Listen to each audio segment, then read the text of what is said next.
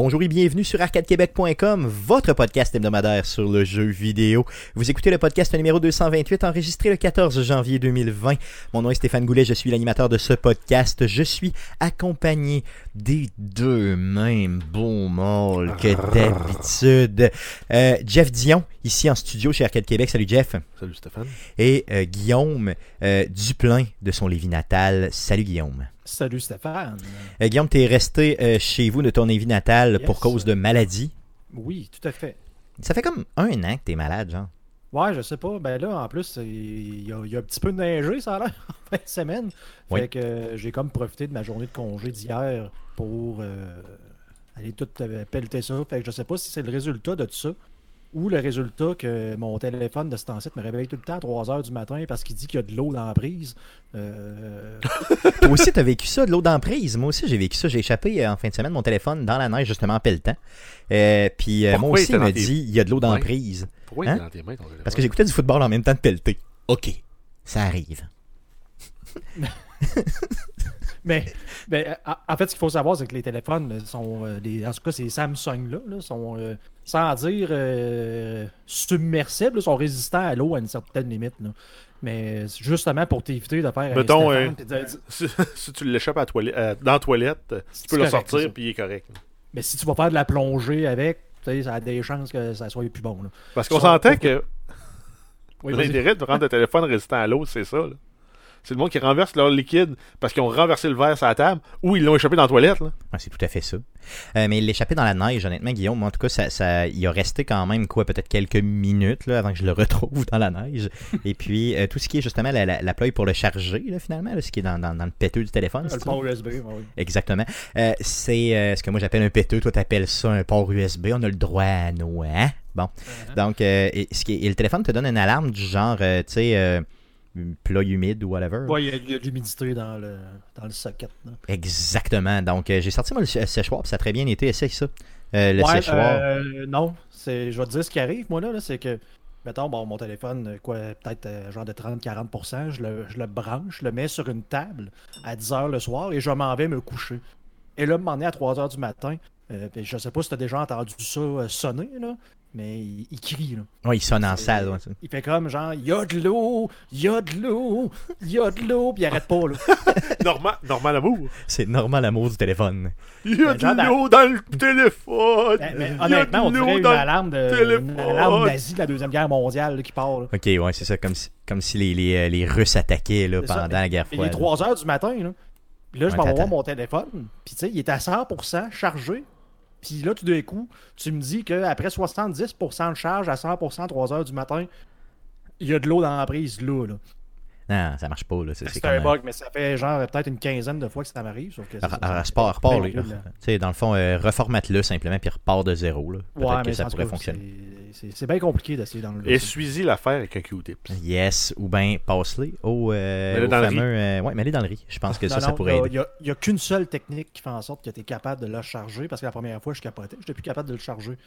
C'est vraiment. Faut comme, il y a vraiment une technique spéciale de faut que je le ferme. Éteigne le téléphone. Tu sais, il y a plus, ce que plus personne fait. Là. Éteindre ok. un téléphone Oh, oui. pour dire qu'il n'y a plus de. Que je l'éteigne, que je branche le fil dedans et que je redémarre le téléphone de cette façon-là. Mais tu l'as échappé où, honnêtement? Tu je veux dire, t'as juste Nulle pelleté part. dehors. Nulle Ben part. voyons. Ben Il voyons part. C'est- Il part. Il, il, il trouve qu'il est humide ou il manque d'attention. Dit Samsung, c'est de la merde. OK, m'a puis c'est tout. réveillé, euh, m'a réveillé mon maître là, pour qu'il vienne. Ouais, pour qu'ils viennent, ouais, c'est ça. Il Cool. vient de m'essuyer les fesses. Cool. Donc, assez parlé de nos téléphones. Euh, Allons-y pour la super section du podcast, cette première section. Mais qu'est-ce qu'on a joué? Cette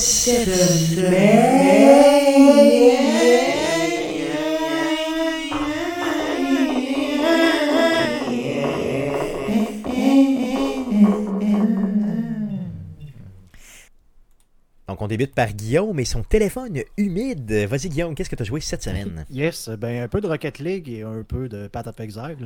Par contre, j'ai passé les quelques heures que j'ai gamé, je les ai passées encore dans Red Dead Redemption 2. Yes. Donc, euh, ça reste un jeu de toute beauté. euh, encore une fois, à prendre euh, en, pe- en petite dose, mais en dose euh, relativement longue. là. Donc, euh, lentement, on joue. Tu prends beaucoup ou de temps pour faire un peu de contenu. C'est ça. Est-ce que tu as avancé pas mal l'histoire? Je veux dire, est-ce que tu as dépassé le premier camp? Ben oui, je suis allé voir une coupe de villes, puis ça m'a déjà surpris d'être à, à peu près quoi, que tu euh, le vois avec tes save games, là, parce que tu peux sauvegarder. Là, faut que tu trouves où, mais tu peux sauvegarder. Puis j'étais à peu près à 25% de fait, donc j'étais un peu surpris de l'avancement, malgré le fait que j'ai pas tant, à mon sens, euh, avancé l'histoire. là. Mais, Il faut pas que tu t'attendes à un Skyrim long, là, tu sais, dans le fond, faut pas que tu t'attendes non plus à un Fallout long. Mais non, mais il disait 60 heures quand même la, la story si tu fais euh, les side quests aussi. C'est à ce point-là, je pensais que c'était un semble 40. Ouais, non, mais il me semble Red Dead 2, c'était. Oui, tu penses. Moi, j'avais en tête un 40-45, pas un 60 heures. Je parle de. de c'est sûr que tu peux passer 100 heures sur le jeu si tu fais vraiment toutes les, les side stories et tout ça. 40 Ben, si à tu prends 60 ton heures. temps. 40 à 60, ok. C'est ça, bah, donc c'est ça. Donc, c'est le, le, le- le sentiment que j'avais que le jeu n'était pas nécessairement super long. Si Mais tu prenais 40 pas à le temps 60 d'aller heures. chasser, faire des trucs comme ça, là, on s'entend. Oui, c'est sûr. Non, mais ils disent il faut que, faut que tu mettes beaucoup plus de temps que ça pour arriver à 100%. Mais la, la campagne, la main story alone peut prendre de 40 à 60 heures. Mais c'est quand même un gros gap, par exemple, de, de, tu je veux dire, mettons, une 50 heures, 50 heures en moyenne, qu'on peut se dire, là, tu sais. Fait que c'est quand même bien. Guillaume, t'as- ça veut dire que t'es rendu à un 10-12 heures de jeu, à peu près? Ouais, peut-être. Peut-être une quinzaine d'heures au total. Là, mais tu sais, je suis du genre à, Ben, perdre. 15 heures, euh, 25%, c'est raisonnable. là. Non, c'est sûr, c'est clair, c'est clair. Donc, t'es on, on pace, comme on dit. La- Tu vas, euh, tu vas continuer à y jouer? Oui, je vais continuer à y jouer. Il y a une seule chose que tu sais, j'avais l'impression que la carte était comme euh, immense, puis que tu pouvais passer euh, des, des- des jours à te promener d'un- bord à l'autre. Puis, je sais pas si vous avez à quel point vous avez joué, mais de ce que j'ai compris au début, ben, spoiler alert, si vous avez. Si vous voulez jouer, on voit ça tout de suite au début, mais on, on se sauve d'une ville qu'on appelle Blackwater, je pense, où ce que les choses ont mal tourné. Yes. Puis, dans le prologue, on est comme dans Tempête de neige, puis on est- on s'est comme échappé de là, de peine et de misère, en, en laissant en arrière tout notre argent. Puis là, on survit la tempête, on se trouve un camp. Puis, écoute, moi, je- moi je voyais le genre de voyage épique, tout, tout ça. Puis là, j'allais faire une mission à Blackwater, puis c'est genre à deux minutes en cheval sur le bord de la traque. Là, je fais comme. Ouais, c'est vraiment pas loin. de neige, j'étais où? C'est quoi qui s'est passé? Non, c'est vrai qu'effectivement, ça, ça, tu sais, le, le- la grandeur du monde est peut-être moins là qu'on aurait, qu'on l'aurait imaginé, en tout cas. Parce que Ou au moins de ce qu'on nous a habitués avec euh, peut-être d'autres jeux. Ben c'est ça, parce que là, le, le prologue est comme épique, là, tu sais, là, t'as, t'as l'impression que t'es, avec Gandalf, puis que t'es dans, dans la montagne avec les nains dans, dans Moria, en train d'essayer Avec de, le de- style de Legolas qui marche sur le banc de neige, pas ça. dedans. Puis là, tu te rends compte. Oui, c'est ça, là, tu te rends compte que c'est, tu sais, c'est, à 5 minutes en cheval là-bas, là, c'est comme, ouais, ok. Ils se sont pas sauvés trop trop longtemps, mettons. là. C'était pas genre un 14 heures de run, là, tu sais, t'as faim, t'as froid, Tu pis ils, ils nous trouveront jamais ici, tant qu'ils Bien traversent sûr. pas la rivière. c'est ça. Non, c'est sûr que ça fait, ça fait un peu louche quand tu... Tant qu'on euh, crie pas, ils nous entendront pas. C'est ça, exactement. Si on crie pas trop fort, euh, il devrait être correct. Bon, c'est Non, une petite critique de même euh, amusante. Ouais. Non, c'est ça, mais il faut comprendre que j'imagine que, que, tu sais, on, on- on nous donne un, un- un- On nous vend une histoire, mais finalement, en bout de piste, quand on y réfléchit un peu trop, des fois, ça, ça scrape la magie. C'est ce qu'il faut Ah, c'est ça, parce que il suffit de, de, justement encore de faire deux minutes en cheval de l'autre sens, puis là, tout d'un coup, t'es dans Swamp en, Louisi- en Louisiane, tu sais. Ouais, c'est ça, Alors les environnements changent beaucoup. C'est ça, là, rapidement. un peu trop rapidement. Le monde est tout petit, c'est ça. Euh, mais il est, quand- il est vaste, il est, euh, je pourrais dire, il est riche comme monde, mais Oui, effectivement, il est pas super vaste. As-tu essayé le mode online? Pas encore.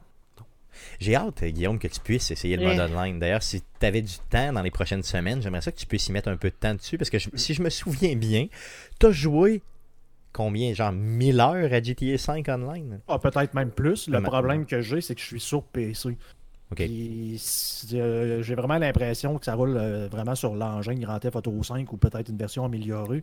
Euh, je je je pas, j'ai pas des bons souvenirs de Grand Theft Auto Online sur PC à cause de tous les hackers parce que c'est un il n'y a pas de serveur qui roule. On avait déjà parlé, mais il n'y a pas de serveur qui roule pour vérifier. Le bon vieux peer-to-peer. Exactement. Donc là, ça joue plus, tu sais, les peer-to-peer, puis c'était un peu mal fait. Puis ça... Fait que si t'es le host, t'es avantagé, puis tu vois tout ce que le monde fait avec les, les petits hacks qui existent. Ben, en fait, c'est que tu peux rouler carrément des euh, comme dans l'époque, là, tu sais, des trainers, si ton as pas, là, puis tu payes genre pèse sur F3, tu vas avoir de l'argent. Ben, tu sais, le monde peut rouler ça sur un jeu online. Fait que là, euh, Ouais, c'est je sais louche pas- un peu. Je sais pas à quel point ce que Red Dead Online se ressemble s'ils ont amélioré le truc, là, mais. Ok, mais essaye-le quand même. À un moment donné, Ouais, si le cœur t'en mais- dit, puis reviens-nous avec ça, tu sais, pour voir un peu si ça roule bien, au moins sur PC. Ben, disons que j'ai bien bien peur d'arriver la première fois, d'embarquer sur mon cheval, puis il y a un gars qui arrive en tank puis qui me pète. Parce qu'il en a ajouté un dans le jeu. Oh oui, non, non, c'est clair, c'est sûr. Ah oui, il a pris les assets de l'autre jeu. Puis ça ne dérange même pas. Genre, dans le fond, il s'en cache même pas. Cole, ça fait le tour de ce que tu as joué? Yes. Yes, de ton, de ton côté, mon beau Jeff, qu'est-ce que tu as joué cette semaine? Je pensais pas jouer à Diablo 3, mais j'ai rejoué à Diablo Ça, 3. C'est vrai, oui, à ce point. Oui, puis euh, j'ai poussé un peu pour les, euh, les Greater Rifts, qui- c'est comme les, les challenges de, de fin de du endgame, en fait, dans, dans Diablo. Et euh, pour la première fois de ma vie, j'ai atteint le Greater Rift 85 quand même. Oh, ok. Fait que c'est l'équivalent de Torment 10 16 plus 10 niveaux de plus. Aïe, aïe, ok, donc ça commence à être peu- niveau 75, c'était l'équivalent de Torment 16, qui est le niveau de difficulté le plus difficile. Puis là, ben, les, gr- les Greater Rifts, là, ça monte, là, puis ça monte à l'infini. Euh, je pense que les saisons se finissent entre 140 et 160. Ok, Je t'as me rendrai pas là. t'as atteint 85 quand Exact. même. Ok. Euh, sinon, après ça, j'ai euh, The Witcher. Je suis tombé là-dedans, là, euh, comme euh, à pieds joints en fin de semaine. Le jeu ou la série? Les deux. Les deux? Mais voyons donc. Qu'est-ce qui s'est passé? ben, j'ai j'ai clenché la série. Ok. Les huit épisodes d'une shot. Ouais, ben, d'une shot. Ouais, en deux jours et demi. Ok, ouais, ok. Euh, ça fait un job. Est-ce que tu as la même appréciation? Je veux dire, tu as trouvé ça bon autant que Guillaume le trouvait bon, autant que Bruno Pierre le trouvait bon la semaine passée? Ben, je sais pas, euh, je suis pas dans leur tête pour savoir s'ils l'ont vraiment trouvé bon comme je l'ai trouvé bon, mais ce que j'ai trouvé tannant, c'est que je ne peux pas empêcher de faire des parallèles avec Game of Thrones. Ben, j'imagine que t'es pas le seul d'ailleurs, parce que ça avait été annoncé en tout cas par plusieurs. Ben, Ça- les fait, attentes parce étaient que à le- mesurer. le- la série fantastique de la dernière décennie, Oui, carrément.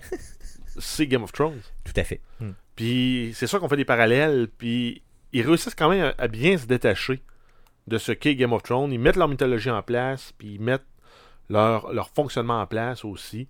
Des trucs qui font. On, on dirait aujourd'hui ça arrive comme ça, ça fait pas de sens, mais dans un univers fantastique ça marche, c'est le fun. Puis je l'ai trouvé bon, il est. C'est plus tu avances la série, plus tu comprends comment l'histoire se raconte. C'est pour ça qu'il faudrait que je continue. Parce que moi, j'ai- honnêtement, là, cette semaine, euh, je voulais continuer une série, OK? Euh, et ben, en fin de semaine. Et je, bon, il y a eu beaucoup de football là, de la NFL. Finalement, t'as- t'as euh, commencé Ray Donovan. Non, mais c'est Non? ça, je voulais, je voulais commencer une série ou continuer quelque chose. Et avec ce qu'on avait jasé justement la semaine passée, j'avais, je me suis dit, bon, ben regarde, c'est sûr que les gars me l'ont vendu, euh, je, vais, je vais écouter The Witcher. Et, euh, regarde, j'arrêtais pas de, de le regarder, juste le- le- l'espèce de cover du Witcher. là. Puis j'étais comme, ouais, je continue dessus ou je continue pas, je continue dessus ou je continue pas? Finalement, je suis tombé sur la série d'HBO qui s'appelle The Outsider. C'est une, une série qui, euh, on n'est pas là pour parler de série, là, mais c'est une série qui euh, vient d'un livre de Stephen King ou d'une série de livres de Stephen King. Euh, c'est une affaire très, très, euh, terre à terre, d'histoire, de, de, de, de meurtre d'un enfant et tout ça, là, avec un, un psychopathe qui tue des enfants et tout. Et euh, c'est juste ça, tu sais. Puis j'ai pas. Je sais pas pourquoi, j'ai pas le goût de retourner dans The Witcher. J'ai écouté le premier épisode, euh, vous me dites que c'est bon, tout le monde, à peu près de façon unanime, et je sais pas pourquoi, on dirait que quand j'ai écouté le premier épisode, j'étais comme sur ma faim, je, je, je sentais pas que ça levait, tu sais, veut dire. Je restais mou. Ben, en fait, je dirais pas que la série est, est, est inégale. Il y a des épisodes, des bouts d'histoire qui sont vraiment, vraiment bons, des bouts qui sont corrects. Ce qui fait qu'au final, ça fait une série qui est bonne. Et Ok. écoutable, puis j'ai hâte à la saison 2. Parce qu'ils viennent vraiment bien nasser les personnages, les relations entre eux autres. Puis euh, ils te racontent. Là je, là, je vais revenir un spoiler, mais ils te le racontent sur différentes timelines. Ouais, ben un peu comme Mais- on disait la semaine passée. là. Puis ça fait penser un peu à euh, Westworld saison 2, mais en moins mélangeant. Beaucoup moins mélangeant. Ok, parce que Westworld de saison 2, c'était mélangeant. Justement, Guillaume, toi, tu disais aussi que tu étais, hypé un peu par la deuxième saison, considérant que là, ils ont vraiment établi le monde, c'est ça? Oui, c'est ça. Puis en fait, là, ce qui est triste, c'est qu'on euh, ont dit que ça allait être quand la- l'année prochaine. là. Mais effectivement, là, c'est peut-être un peu ce qui peut être difficile des fois, justement, les premières saisons d'une d'une nouvelle série, c'est que ben là, c'est pas tout le monde qui connaît l'histoire. Fait que, on va comme placer les trucs, ce qui fait en sorte que ça peut être relativement long Mais- de placer les personnages, mais là, c'est fait, puis ils l'ont quand même bien fait. Mais en même temps, ils ont placé les personnages, mais ils n'ont pas placé l'univers. Ok, ouais, c'est peut-être ça qui me déroute un peu. Il y a, il y a ça qui est un peu, un peu tannant, là, de tu comprends pas tout ce qui se passe dans le monde, tu Ben, comprends pas ça. comment un Witcher devient un Witcher. Tu, tu- tu le comprends Tu pour l'image. Pour l'image, tu le comprends, puis ça va bien parce que tu suis euh, la- la- la- la- l'évolution de, de- de la mage dans l'histoire, Ok. qui est euh, Yennefer. Mais qui n'est pas le personnage principal. Ben, c'est, en fait, t'as trois c'est une, c'est une histoire à trois personnages principaux. Ok. T'as euh, Geralt, t'as Yennefer et t'as euh, Ciri. Ce sont les trois personnages principaux. Puis, c'est con, là, je faisais para- les parallèles, là, mais l'histoire de, de, de Geralt, c'est Jon Snow. Ciri, c'est Bran. Ok. Puis euh, Yennefer, elle, c'est un peu, un peu plus bizarre. C'est peut-être. euh, C'est plus unique à la série, dans le fond. Ouais. Ok. Mais je voyais vraiment Geralt qui est comme le, le, le Jon Snow de la série, mais sans tout à fait être Jon Snow. Là, mais... Ok. Ben, c'est Hey. ça. Euh, Ce qui manque peut-être, là, je ne sais pas si vous vous souvenez de le, le- le- le film, l'introduction du Seigneur des Anneaux. Tu sais, où ce que on s'entend, ça peut être un monde qui est quand même compliqué. Yes. tu t'as comme la fille qui parle avec, tu sais, ben là, ils ont forgé un anneau pour les contrôler tous. Puis là, tu vois comme la carte avec les. le- Ouais, il t'explique le film, en- le- il t'explique l'univers en 7 minutes. là. il t'explique le contexte. C'est ce qu'on n'a pas nécessairement de quelqu'un qui n'a jamais vu le Witcher. Je pense à ma blonde là, qui écoutait ça, où que là, il commence à parler de Nilfgaard pis ces affaires-là. Là, c'est comme, OK, ça, c'est les méchants. Puis même moi qui n'ai pas joué vraiment aux trois, là, de, de dire, ben là, ça, c'est- ça c'est pas une personne, ce qu'ils viennent de dire, c'est une ville. Puis là, t'as du monde qui viennent les attaquer. Ça, c'est comme les méchants. Ils sont noirs, eux autres. Là, c'est pas, ben, la- la- la- la- Leur armure. noire, leur armure. Leur armure est noire, c'est ça. Faire attention. hein. Ouais, c'est ça, effectivement. On, est en ce- 2020 quand même. C'est ça, mais tu sais, il n'y a pas cette mise en contexte-là. En plus, qu'ils s'en viennent jouer avec le timeline. Fait que pour des gens qui sont pas initiés, ça peut être. là Puis il y a un truc qui revient souvent dans la série, c'est The Law of Surprise. Ouais. La loi de la surprise. C'est, en fait, c'est si tu sauves la vie de quelqu'un, tu lui donnes un boon qui est habituellement appliqué sous la forme de la loi de la surprise. C'est j'ai le droit de te demander n'importe quoi que je sais que tu as, mais que tu ne sais pas que tu as. Hein? Souvent, ça passe par le premier-né. Ton premier-né va devenir mon apprenti, puis ça va devenir mon, un peu comme mon, mon bras droit. Ok, ok. Mais si, mettons, je savais que tu avais un livre de manuscrits de sorciers caché dans ton grenier, mais toi, tu le sais pas, je te le demande, tu me le donnes, puis ça se règle là. Ok, ok. C'est la loi de la surprise. Ok, c'est quand Mais même. ça, good. ça tisse comme son historique dans la culture polonaise. À l'époque, justement, dans, dans, dans l'époque médiévale, tu avais beaucoup de trucs qui se, qui se livraient de cette façon-là. OK. Euh, regardez là, euh, parce que, tu sais, juste des fois d'avoir un 5 minutes de narration au début, juste pour camper quelque Ah, chose. toi, Stéphane, puis la ça- narration. Non, mais honnêtement, j'adore la narration. tu sais, euh, j'adore ça. Je deviens comme un genre de légume qui fait juste comme. Ça. Mais non, c'est ça. C'est un tr- une très belle série de développement de personnages. Il manque un peu de développement sur le monde. OK. Mais j'espère qu'on va l'avoir dans la prochaine saison. Donc, il manquait 5 minutes d'explication au début, puis après ça, ça aurait Ouais, peut-être un peu plus. ouais, peut-être un 15. Mais en même temps, c'est ça, ils n'ont pas pris la twist facile de dire Oh, on va présenter l'histoire de Geralt et son évolution de quand il était TQ jusqu'à temps qu'il devienne un Witcher. Ouais, ça, été louche un peu. là, c'est Ben, c'est ce qu'il aurait fait dans beaucoup d'autres. Hmm. séries de trames narratives, ça aurait marché aussi. Mais là, ils nous présentaient les, comme les trois protagonistes, leur histoire, leur lien entre eux. On les comprend pas tous encore.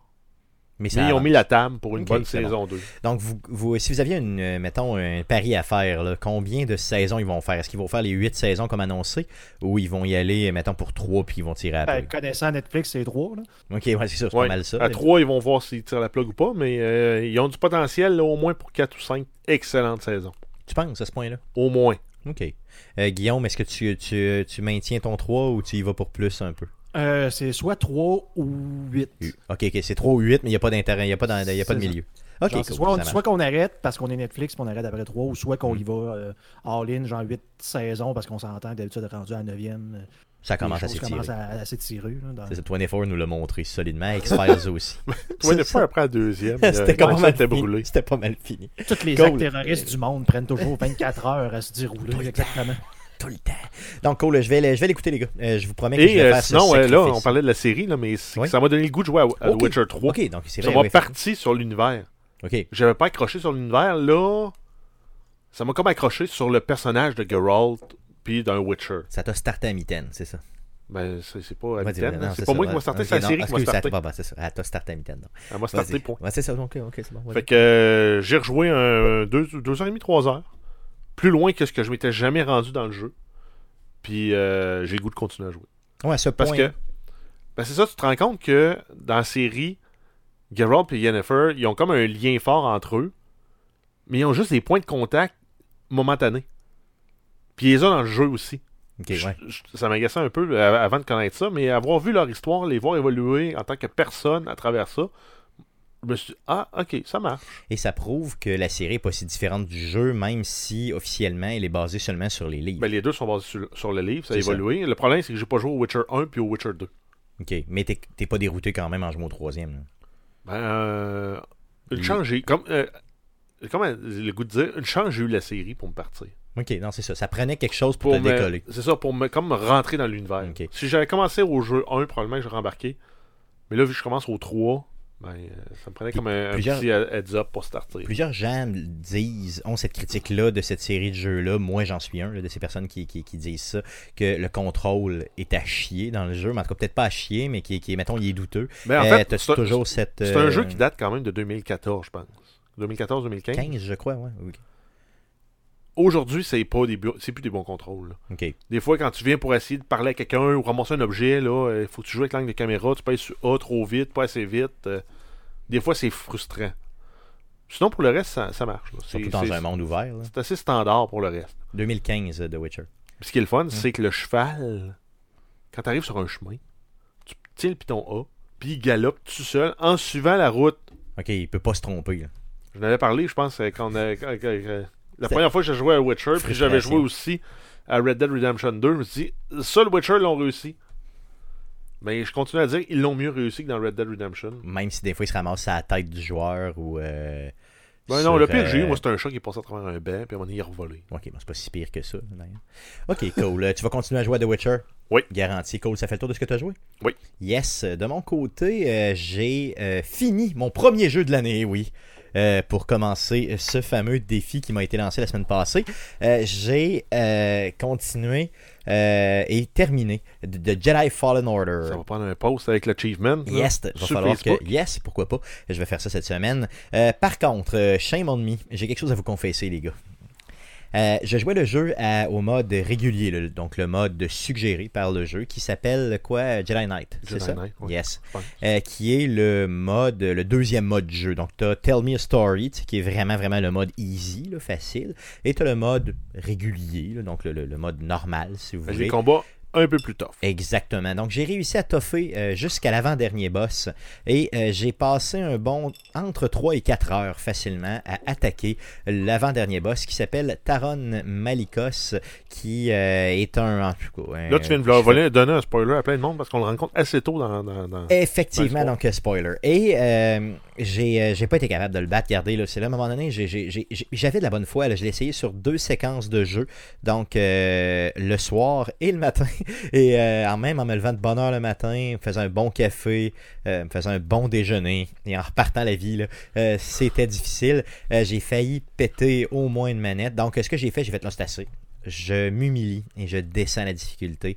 Et ce que j'ai trouvé, c'est entre le mode régulier proposé et le mode facile.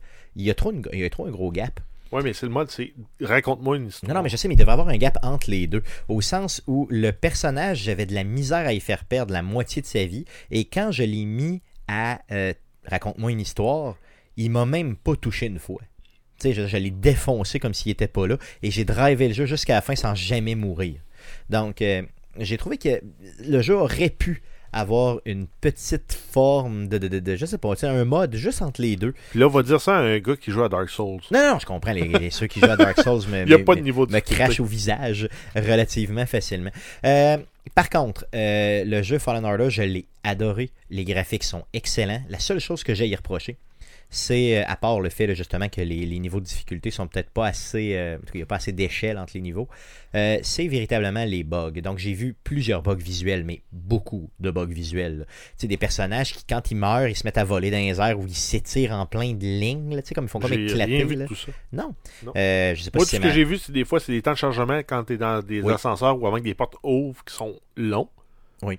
Mais c'est tout ce que j'ai vu. Moi, probablement que tu l'as pas sur la Xbox One X. Non, non, possiblement non. Euh, le jeu, des fois, gèle complètement, mais il repart tout le temps. Il a jamais gelé complètement. là. Mais des fois, il gèle. Là, vraiment, à un moment où, tu sais, mettons, souvent, tu montes une falaise, là, il gèle complètement. Là, vraiment longtemps, là, du genre 20 secondes. Et là, Ah, hop, non, il pas- j'ai redécolle. pas eu ça, moi. Moi, j'ai eu ça. Donc, peut-être que c'est ma console qui s'en vient un peu. Peut-être qu'elle commence à être vieille. Ah, ça retourne. Mais ça euh, j'ai, ouais, ça, ça, ça retourne au cimetière des consoles. Mais en tout cas, grosso modo, euh, c'est un jeu d'une excellente qualité. Si vous aimez un peu les genres de Dark Souls, mais vraiment plus facile, euh, n'hésitez surtout pas à aller chercher ça. Surtout si vous êtes un fan de, Fall, de, de, de Fallout, j'allais dire, de, de, Ah non, mais de Star Wars. C'est, Je n'avais parlé là, quand j'avais joué, puis j'ai dit, avec ça, Electronic Arts ont comme gagné le droit de renouveler leur licence de produire des Ah. jeux de Star Wars avec Disney. Tout à fait, tout à fait. Euh, D'ailleurs, euh, Jeff, tu me posais une question tantôt. euh, ton, ton sable laser, tu l'as fini comment finalement? Parce que bien sûr, tu peux, une des add-ons du jeu, tu trouves des pièces pour ton sable laser et tu peux euh, bien sûr euh, y mettre une couleur. Euh, la couleur de ton sable laser, autant au niveau de la lame qu'au niveau de, de, de- de la poignée. poignée, c'est ça. Ben, Raconte-moi. moi, la poignée, j'ai mis la couleur par défaut. Ok. Donc, qui est un peu plus. Comme sombre, argent métallique. Ouais, ok, ouais. Euh, sinon, j'ai mis le sable laser de Mace Windu. Donc, le mauve. Le rose. Le rosé, ok, c'est ça. Euh, de mon côté, j'y étais avec euh, le sabre laser vert. J'aurais Vert, aimé- C'était qui, hein? Vert, c'était Luc, c'est ça? Non, vert. C'est-tu- Luke puis Obi-Wan? Ouais, c'est ça. Je sais pas? En tout cas, il me semble que c'était Luc. Euh, Et puis, euh, donc, j'y étais avec le vert et mon sable laser était euh, tout à fait pâle, donc blanc, là, pratiquement blanc. là. Je l'ai adoré. Euh, Guillaume, t'as pas joué au jeu. Ah, c'est mais, a C'est Luc, ouais, c'est ça. Euh, Guillaume, t'as pas joué au jeu, mais si t'avais une couleur de sable laser, il y allait à peu près toutes les couleurs dans le jeu, laquelle tu choisirais? Est-ce que t'es plus Maze Windu ou Luke Skywalker? Euh, orange. Orange. Ouais, oui. mais ça aurait été mon autre choix, mais Hmm. on peut pas le prendre orange parce qu'on n'a pas précommandé le jeu. Effectivement, c'était c'était la seule couleur, je te dirais, ou une des seules couleurs qui n'était pas euh, dans le jeu euh, directement à l'achat. Donc, mais c'est un très bon choix. Normalement, je l'aurais probablement mis orange aussi. Je sais pas par contre dans le vrai monde de Star Wars qui a une lame orange, euh, mais euh, tu sais. Peu importe, Euh, effectivement, ça aurait été le plus beau. là. Je suis pas mal, pas mal persuadé. Sinon, euh, donc c'est le premier jeu que j'ai passé de l'année. Deuxième jeu, euh, j'ai tout de suite embarqué dans un autre jeu. Donc j'ai euh, sur la Game Pass, il y a Darksiders 3. Donc pour avoir été un grand fan des deux premiers Darksiders de la série, là, euh, j'ai commencé le troisième. Vas-y, Jeff. Pour l'orange, Oui. c'est juste Jedi Fallen Order. Ouais, c'est personne- juste ça. Ouais, personne n'a jamais eu orange. Ok, donc c'est quand même un peu plat. Dans l'univers canon de Star Wars, il Ouais. n'y a personne qui l'a jamais utilisé. Dans l'univers étendu, t'as des fois eu des sites Dark Jedi qui utilisaient l'orange lieu du rouge. Ok, sinon- bon, ok, ok, ok. Donc c'est plus identifié aux méchants dans le fond. Donc ce serait quand même un bon choix, Guillaume, l'orange. euh, Je te félicite pour ton choix. Il y a le noir aussi, Yes, il y a un noir. le Dark Saber. Oui, oui, le Dark Saber, oui, que je connais, oui, effectivement, j'ai déjà vu. Euh, donc, si on revient euh, à euh, donc Darksiders 3, un jeu très décevant. Euh, Savez-vous pourquoi je l'ai choisi? Oui, parce que j'adore la série, mais je l'ai choisi parce qu'il y avait entre 13 et 15 heures de jeu. Puis finalement, Euh, très décevant. J'ai une heure et demie de fête à peu près, puis je pense que je vais abandonner et je vais passer complètement à un autre jeu. Euh, après avoir joué à Jedi Fallen Order, là, les graphiques sont mauvais, le contrôle est mauvais, tu sais, tout, tout est poche. là. moi j'ai de la misère à tous les jeux de combat, style Je- euh, The Witcher. The Witcher est rendu beaucoup trop facile. Que j'ai joué à Star Wars. Ok, fait que je pourrais peut-être embarquer sur The Witcher. Moi, c'est 30 heures de Star Ok, non, c'est peut-être un peu trop long, c'est ça.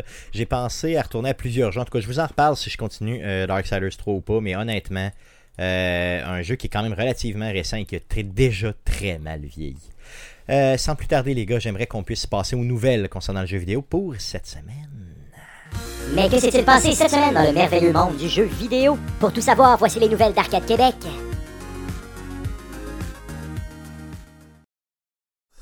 Vas-y, Jeff, pour les news. Euh, oui, on commence avec plusieurs nouvelles de Microsoft. Euh, en, partant, on a la Xbox Game Pass. Sur la console, on a eu, euh, on avait parlé au dernier podcast, on a eu l'ajout de GTA 5 dans la Game Pass. Sinon, là, on a euh, Frostpunk Console Edition, Sword Art Online, Fatal Bullet depuis le 9 janvier.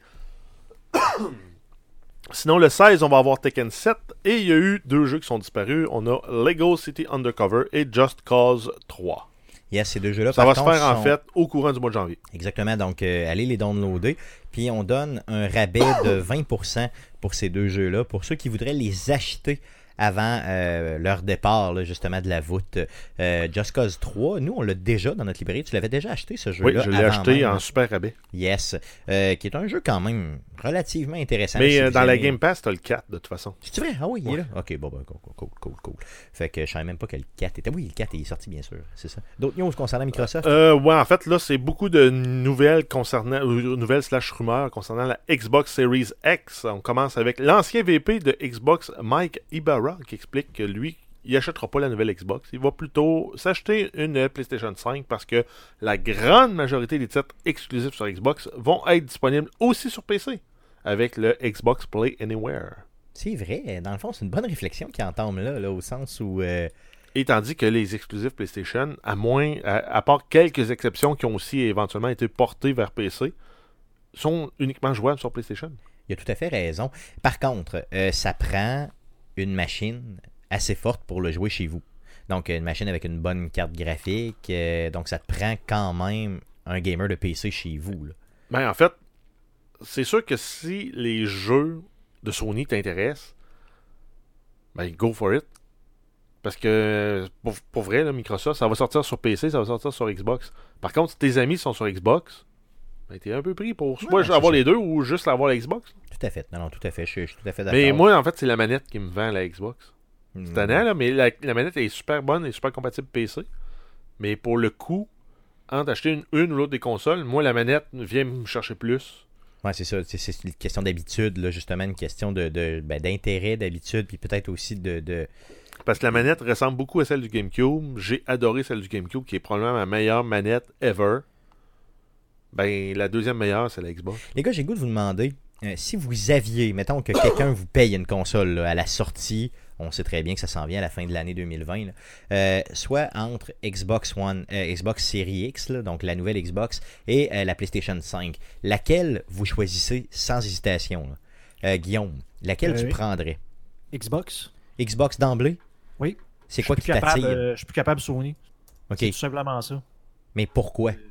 Parce que, euh, je sais pas euh, je- si vous vous souvenez, là, Sony, c'est une compagnie qui s'est faite pirater. euh, Oui, bien là, sûr. euh, avec la, la- la PS3, euh, j'avais trouvé ça très très ordinaire la façon qu'ils avaient euh, géré ça. Puis en plus, ils sont tout le temps en train de, de ralentir le processus euh, au niveau du crossplay, ce genre de choses-là. Donc très- une compagnie très très fermée. Euh, je veux plus encourager ce genre de. Cool, ok, donc c'est vraiment Ben, en plus fait, un choix moral En fait, c'est choix- beaucoup la façon de faire japonaise. Ouais, c'est ça, je pense aussi. On ne fait pas, on ne fait pas d'erreur, on n'a pas de problème. C'est ça, exactement. C'est l'image. Tandis avant que l'approche nord-américaine, c'est on a chié dans la pelle, on va vous compenser, voici comment on le fait, Hmm. puis ils vont aller de l'avant, puis ils vont être proactifs pour essayer de régler le problème.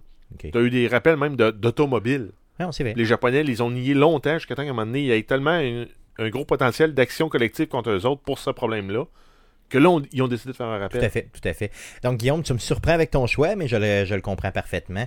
Euh, de ton côté, euh, Jeff, j'imagine que c'est la Xbox euh, d'emblée. Ben, en fait, je me suis comme peinturé dans le coin, moi, en m'abonnant à la Xbox Game Pass pour les trois prochaines années.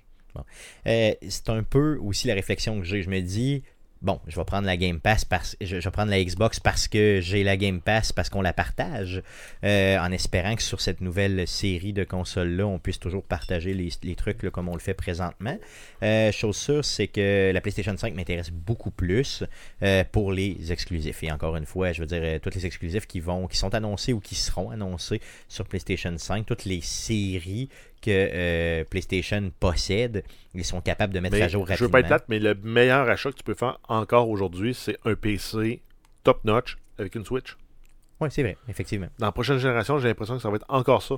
Une. Switch avec un PC top-notch. C'est vrai qu'on aurait dû là-dessus là-dessus ajouter la nouvelle Switch, la possible nouvelle Switch 4K, là, qui, euh, les rumeurs disent que ça s'en vient solidement euh, et qui risque d'être à peu près au même prix que les autres consoles à quelques, mettons, à 100$ près. là.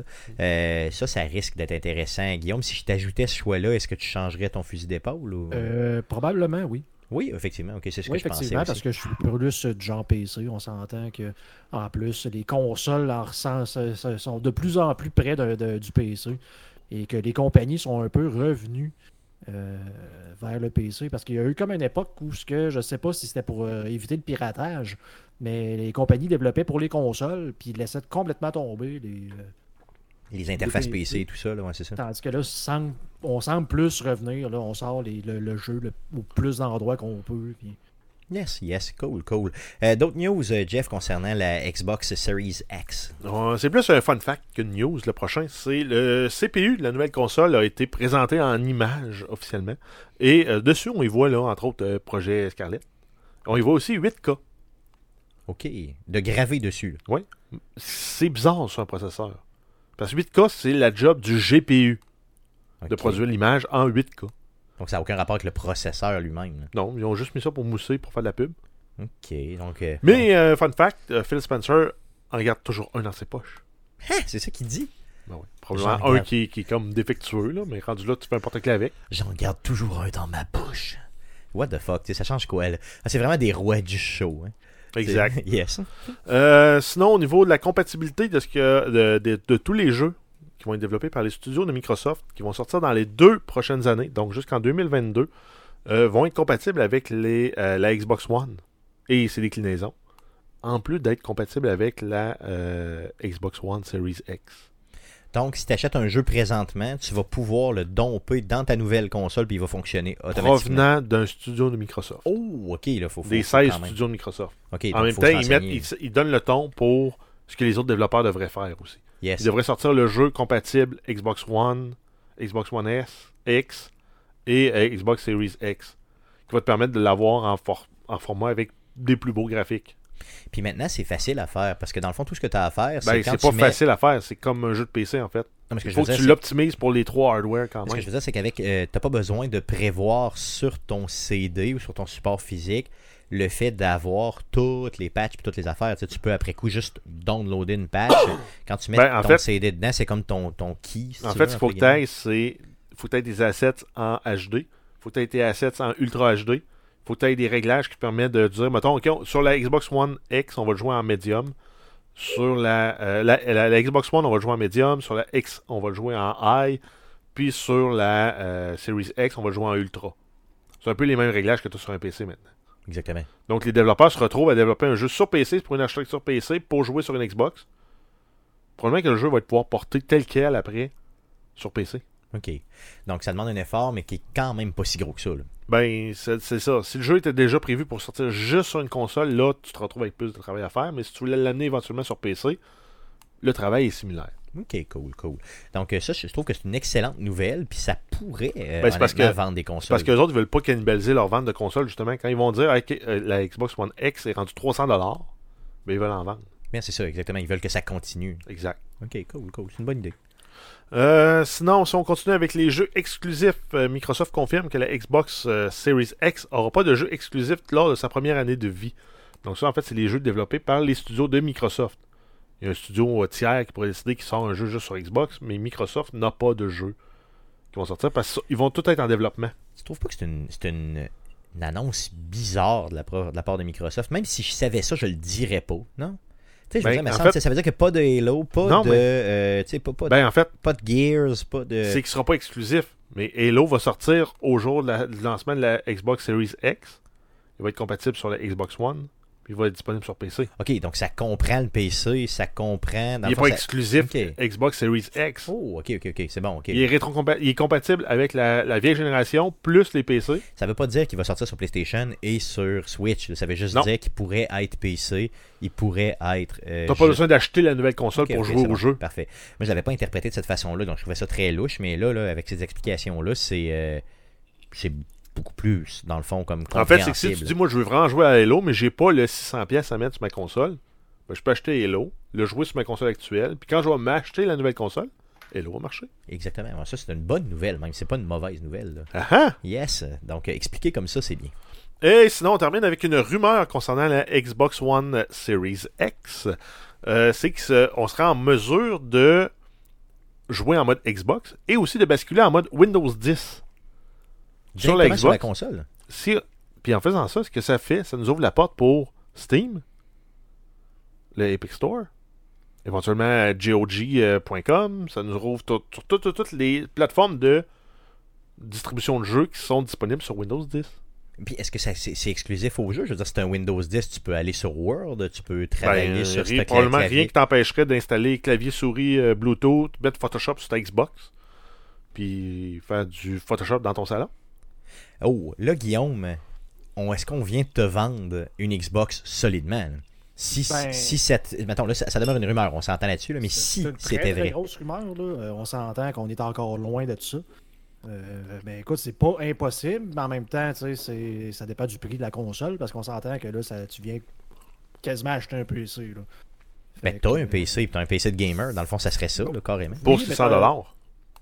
Ouais, US ou canadien, là, tu sais. Ouais, on sait Canadien. pas encore. hein. C'est ça, on sait pas encore. là. C'est pas encore supposé sortir le même prix que la génération an- antérieure. OK, qui serait autour d'entre 5 et 600 Entre 5 et 600. ouais. OK. Mais tu sais, c'est un- on s'entend que ça reste comme un laptop, c'est une boîte fermée que tu peux pas faire grand chose avec. euh, tu sais, je, préfère encore avoir ma belle grosse tour puis de pouvoir changer les pièces à volonté. Classique. Classique. là. D'être capable de taponner dedans, simplement. Mais ce que Par je veux contre- dire, par c'est si tu es capable de le faire. là. Mais Mais tu- en même temps, ça va en ligne avec. Il me semble qu'on a déjà parlé que tu pourrais juste dire ben, j'installe le Xbox OS sur mon PC. Puis j'ai un dual boot. Je boot soit sur Windows, je boot sur la Xbox. Puis quand je boot sur la Xbox, j'ai accès à ma librairie sur mon PC, ultra performant, plus haute que la Xbox qu'ils vendent dans le magasin. hein. Yes, ça, ça se pourrait aussi. Pourquoi pas? Ça, Microsoft va, se rendre- va redevenir un vendeur de logiciels, plus de matériel. Ouais, c'est sûr que ça, c'est très très possible. C'est pas la première fois qu'on en parle, puis en espérant que ça s'en vienne là éventuellement. Ben, c'est sûr que je pense que dans un avenir suffisamment éloigné, c'est certain qu'on se rend là. En fait, Ah, suffisamment rapproché, même. Tu penses à ce point-là? Moi, Prochaine génération, de, dans prochaine génération de consoles un 8 ans. va s'offrir de cette, façon- de cette forme-là. C'est la version DIY. Tu montes ton PC, tu installes l'OS ou tu achètes la console qui te vend. Ouais, c'est ça, exactement. Tu te choisis. Mais tu vas avoir relativement les mêmes performances, mais si tu as PC, tu vas avoir. Ben, tu pourrais avoir plus de performance parce que justement sur ton PC, tu peux euh, peut-être avoir une meilleure carte graphique qui va te permettre d'avoir du- plus de ray tracing avec plus de, une meilleure intelligence artificielle. Imaginez que cette Xbox One X Series X là, là, ok, il y en a plusieurs déclinaisons. Donc il y en a une, mettons. Au début, là, ça va être une seule déclinaison. Mais l'année ben, en suivante. fait, non. Il y en a deux qui sont prévus. Déjà? Ok. Il y a pro- ben oui, il va y avoir la, le genre de All Digital qui va être un peu moins performant que la Xbox One X Ok. pour probablement la moitié du prix de la, la Series X top notch. Ok. J'aime ça quand tu manges des olives, quand Ouais. tu me parles en même temps. Puis tu vas avoir la Xbox Series X Ultra, Ok, ouais, ouais. Qui est le modèle là, justement qui annonce là, avec euh, 12, 13, 14, 15, 16 Le big, là, le big, là, ok. Donc, imaginez que, euh, bon, il y a deux déclinaisons du genre et qu'il y en a une sur laquelle tu peux mettre Windows et que tu peux commencer à, euh, justement, tu sais, jouer sur plein de librairies sur Internet et tout ça, qui t'offre, là, mettons, un monde de possibilités complètement ouvert puis qui fait que ça devient un PC. Honnêtement, pour le genre 200 pièces de plus, t'investis puis tu y vas. Là. Mhm. là, ça te fait un PC de gamer à quoi, la moitié du prix? Combien ça peut te coûter, euh, Guillaume, un PC de gamer, là, je veux dire, aujourd'hui, là, euh, mettons d'entrée de gamme. là. Euh, ouais, je sais Ben, entrée de gamme, tu l'as à 600. Ok, Ouais. pas plus que ça. Milieu de gamme, vidéo t'es à de 800-900, puis à haut de gamme, t'es à 1500. D'accord, Guillaume, ou... Ben, ça dépend. Le, le du haut de gamme, c'est ça, ou du milieu ou d'entrée de gamme. Là. Parce que Ben- ça, là, une carte vidéo peut coûter genre 3 Xbox. Là. Non, je comprends, mais je veux dire, si Mais non, tu y mais- vas, peut-être Mais non, mais mesurer. là. l'entrée de gamme, là, c'est qu'elle va te sortir du HD avec des réglages élevés. Ce qui est l'équivalent d'une Xbox. L'entrée de gamme va te coûter un 600-700$. Et là, les autres, ils pensent cracher en 4K. Là. Ouais, mais là, c'est ça. Là, c'est... Mais si tu veux Ça, ça cracher en reste à 4K voir. ul- ultra, ben t'es à 12-1400$. là. D'accord, Guillaume? Peut-être même plus que ça. Parce que, Ouais. écoute, je suis même pas sûr qu'une qu'une 2080 est capable de faire du vrai 4K. euh, Natif, là. euh, natif 60 images secondes euh, avec des. des, on s'entend, le, le, le, le, le jeu pas trafiqué pour que ça roule à 4K 60 images secondes. Donc, imaginez qu'ils nous sortent ça, mettons, pour 800 pièces canadiens. C'est un aubaine d'acheter ça, honnêtement. là. Ils vont Ouais. perdre de l'argent en vendant. La... Oh oui, je pense que oui. C'est cher. Non, non, mais je le verrais comme étant. Imagine que tu peux jouer tout sur PC, ça devient ton PC de salon, ça devient ton PC même de vie en général, parce que tu peux envoyer des courriels, euh, aller sur euh, Word, puis toute la patente. Ouais, mais un PC, ça reste dans un bureau. Je veux pas être plate, là, mais à ce moment-là, ta Xbox serait mieux d'être branchée sur un moniteur d'ordi, puis tu la joues assis de proche. Pourquoi pas? Pourquoi pas? Il y en a qui vont le faire. hein. avec un moniteur de haute qualité. En tout cas, euh, j'ai hâte de voir ce que ça va donner, honnêtement. J'espère que ces rumeurs-là sont vraies. Donc, jouer tout ce qui a rapport, tout- toute la librairie Steam, toute la librairie euh, de Epic Game Store. Et d'ailleurs, il y a des jeux gratuits là, régulièrement. J'ai hâte de voir ce que ça va euh, donner. Assez parlé euh, de Microsoft, pardon. parlons de PlayStation. Euh, oui, un petit peu de PlayStation. Il y aura encore une rumeur pour cette année, comme quoi il serait absent du E E3 2020. Non, c'est pas de rumeur, c'est Ah non, confirmé. ok, non, c'est vrai. Yes. Ah ben, Yes. Donc, ils ont confirmé ça. Oui. absent encore une fois pour la deuxième année de fil du E E3. mais ils vont quand même streamer en marge du E3. Mais ils vont être au E E3. Ils vont, tu sais, dans le fond, c'est la meilleure façon, je pense, la meilleure stratégie. D'ailleurs, Nintendo Ouais, avait le- emballé, le- avait parti ça il y a plusieurs problème, années. qu'ils vont tuer l'événement. Ça va tuer l'événement, clairement. Nintendo a commencé à tuer l'événement en faisant ça, en faisant des diffusions euh, un peu live pendant euh, l'événement. Les gens pensent qu'ils sont sur place, mais ils sont même pas sur place, puis c'est pas grave. Là, euh, probablement que PlayStation a regardé ça, puis s'est dit, crime, c'est intelligent, ça, Mais l'année passée, là, Microsoft ont tout arraché quand même. Oui, puis ils vont être là encore cette année, Mais Microsoft. t'aurais mis Sony, ils auraient tout arraché quand même. Oui, je pense que oui. Mais, Juste parce qu'ils ont eu euh, Keanu Reeves. ouais, bon, c'est sûr. Juste avec Keanu Reeves puis Cyberpunk, là, ils arrachaient tout. là. C'est vrai. C'est vrai, mais ce que je me rappelle du E3 l'année passée, c'est, ce n'est que ça. là. C'est ça. Donc, retenez quelque chose.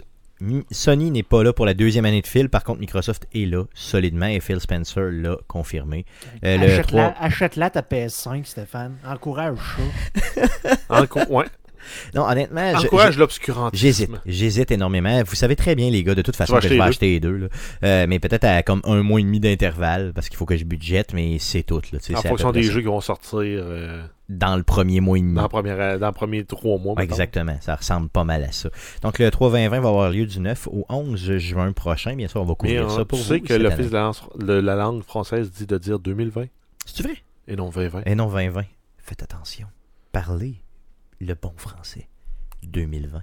Parce sinon, tu, peux, tu pourrais juste mettre l'emoji verre de vin. Effectivement. Deux fois. Pourquoi pas?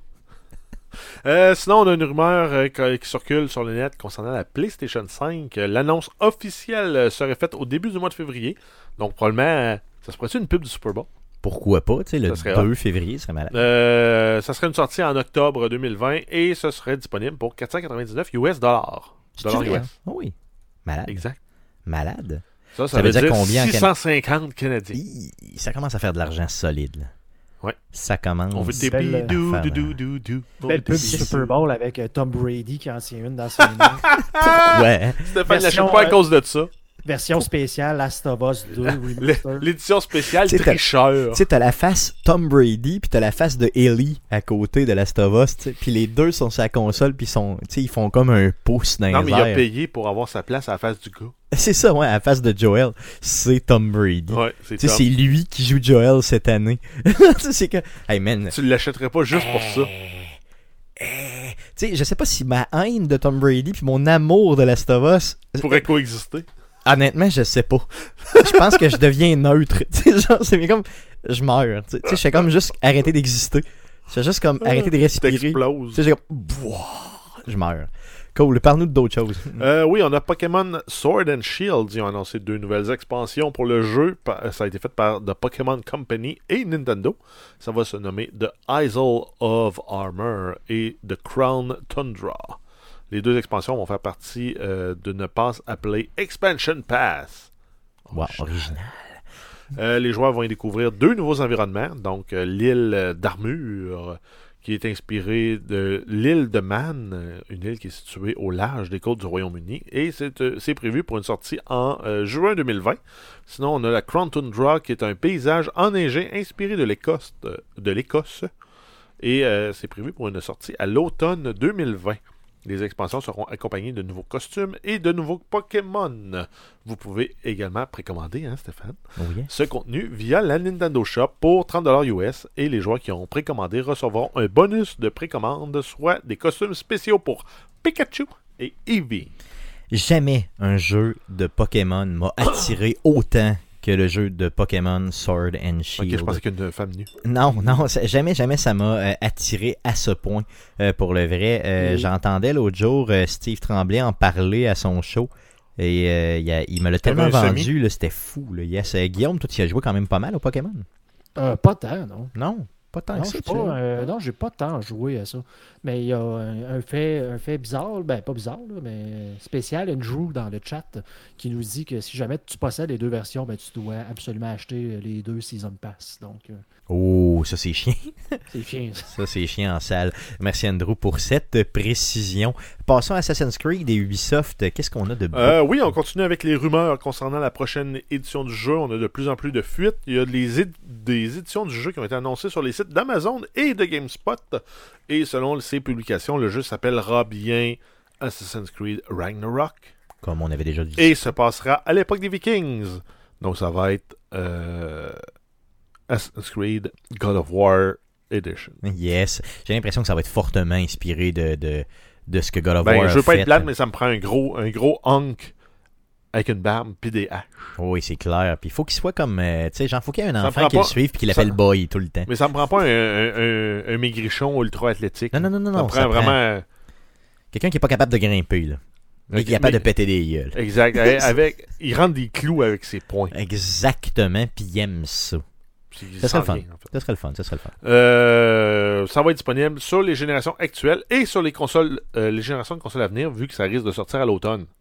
Regardez, euh, je Ils vont capitaliser sur nouvelle génération, vieille c'est ça. génération. Ça demeure une rumeur, mais on s'entend dessus que c'est de plus en plus confirmé. là? Euh, Ubisoft, s'il vous plaît, là, faites une annonce officielle. là. Faites de E3, quoi, là? E3. Je pense qu'ils vont attendre jusque-là? Honnêtement, commande. Attendez pas, pas? jusqu'au E3. Là. Euh, Non, il tout le monde le sait que le Il jeu faut qu'il réchappe le fiasco de Breakpoint. Ah non, non le 3. commande, commande. Moi, je te dis, d'ici fin mars, le jeu est annoncé de façon officielle. J'en suis persuadé. On verra. D'autres news?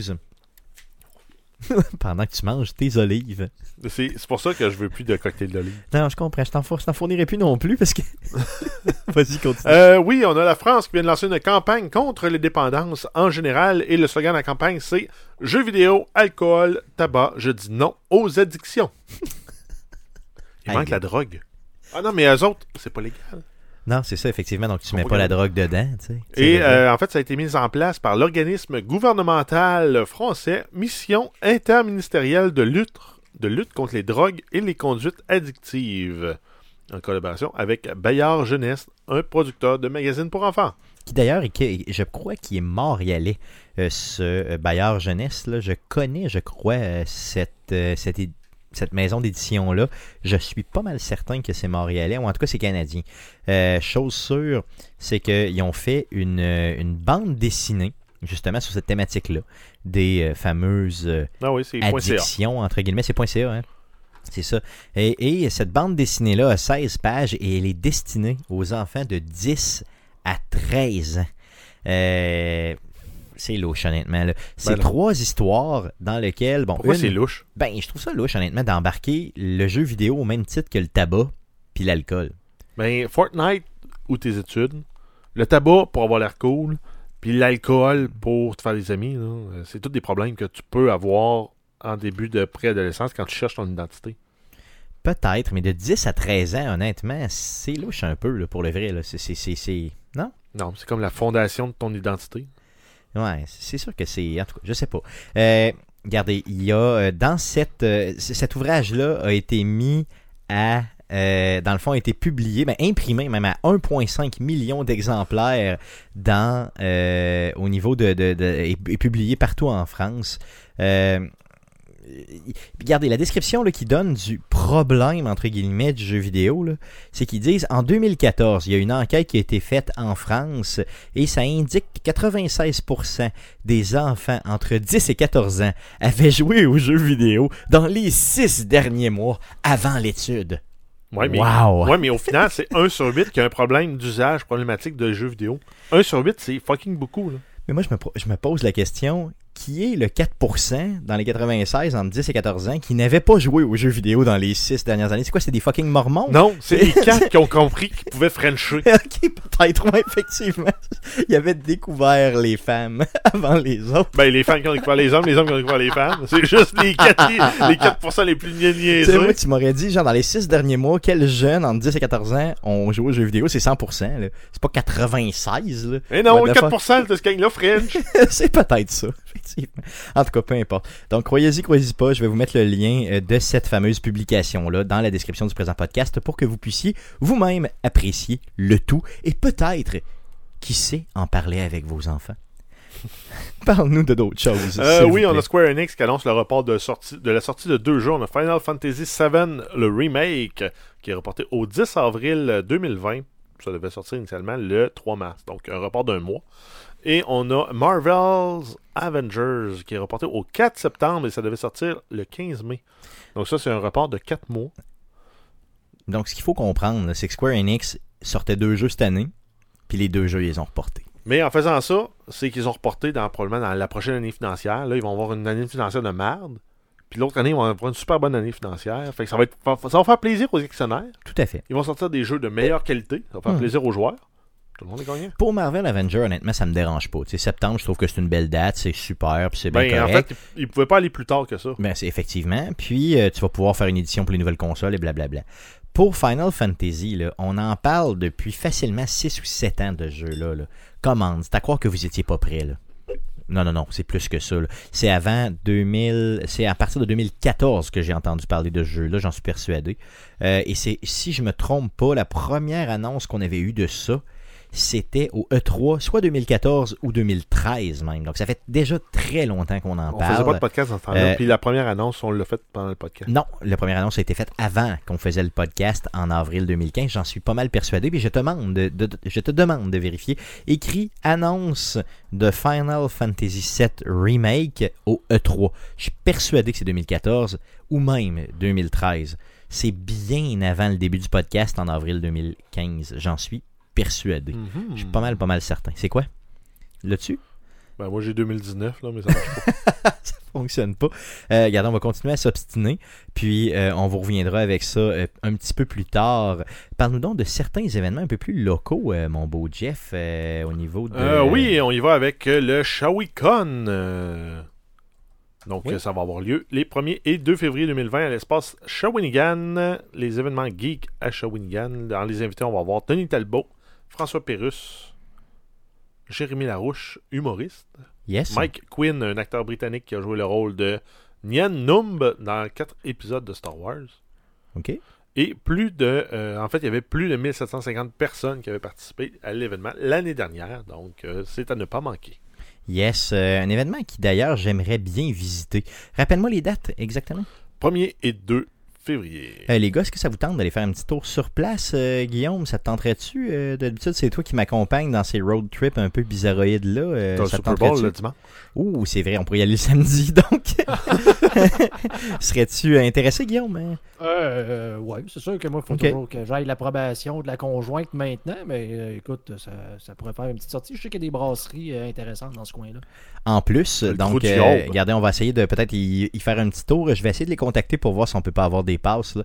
Puis, euh, on pourrait aller y faire notre tour. Bien sûr, Jeff, euh, t'es, partant, t'es partant aussi, hein, bien sûr. Mhm. Tu le sais. là. J'en ai parlé avec Guillaume parce que généralement, c'est lui qui m'accompagne pour ce type Ouais, parce que de d'habitude, tu trip comme- débile. Je fais ça comme à la dernière minute d'habitude, puis que je suis déjà booké. Mais on est pas mal à la dernière minute, je te dirais. On est le Ouais. 14.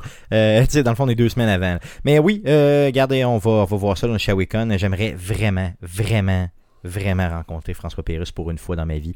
Honnêtement, puis faire ma fameuse joke du pogo. Peu importe. Euh, parle-nous, parle-nous, non, non, vas-y, vas-y. Parle-nous d'autres événements. Euh, oui, on a deux, autres événements qui s'en viennent. On a, on a le Nadeshikon euh, qui, va, qui célèbre en fait la culture japonaise à Québec. Ça va être du 3 au 5 avril 2020 au Palais des Congrès de Québec.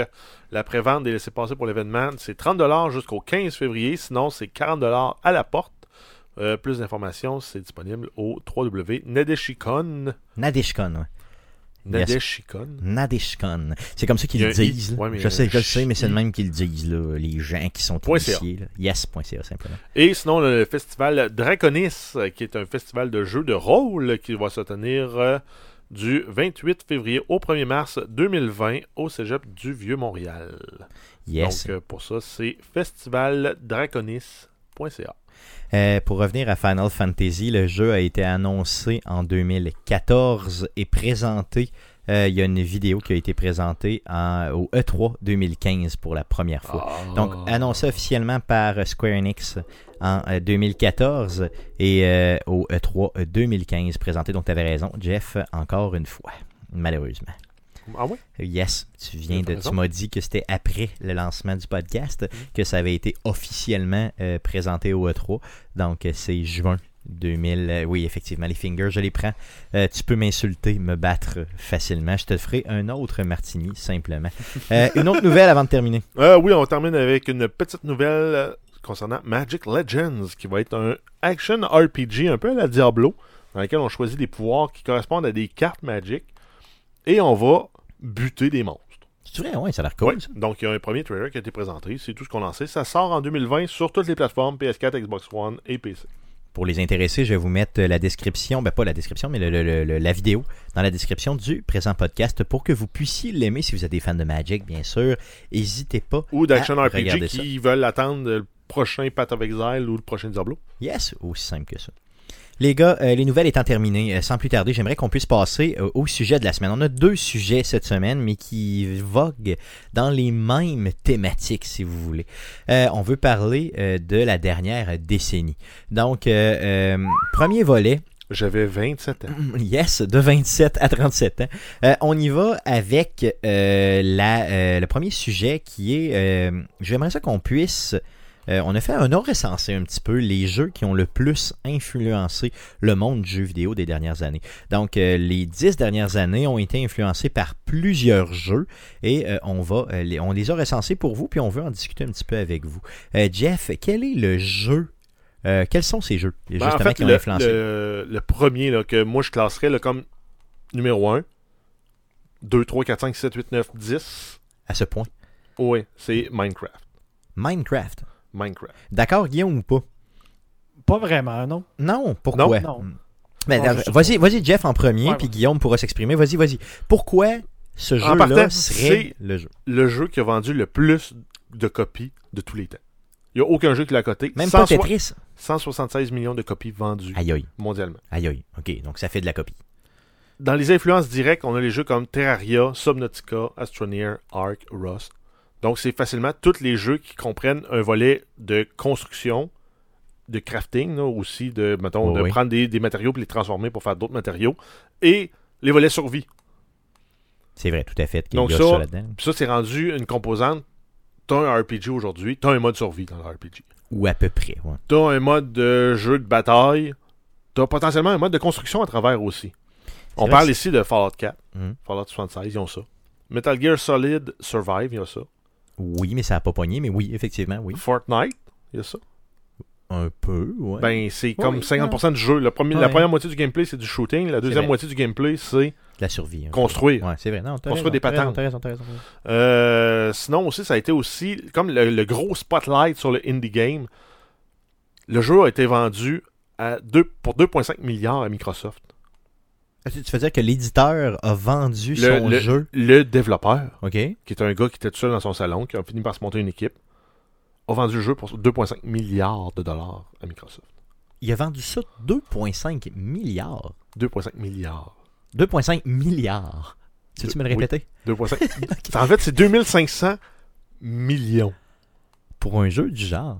Pour un jeu du genre. OK.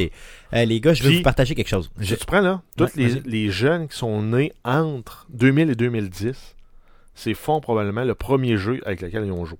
Écoutez-moi bien, ok? On va se mettre dans un monde fictif dans lequel le développeur du jeu Minecraft m'approche, Stéphane Goulet, en 2000, mettons, 8.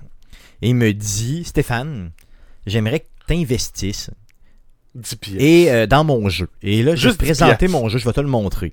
Mettons, j'ai besoin de 10 000 piastres. Je vais te donner, mettons, 10% de mes, mes actions, OK?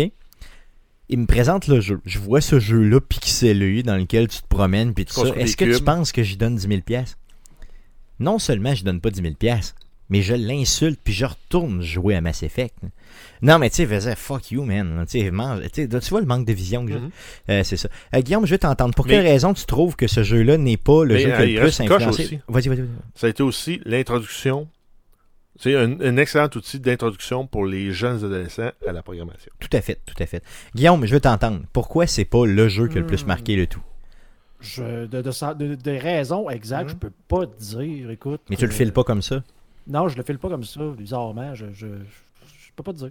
Mais regarde, il y en a d'autres, il y en a d'autres, il y en a bien d'autres qui ont influencé euh, justement les dix dernières années. On va euh, les nommer. Ça, ça, ça euh, les- dépend quel genre de gameplay, tu sais, parce qu'on s'entend qu'il y a une tonne de jeux qui vont qui tirent pas, pas en tout par de cette direction-là.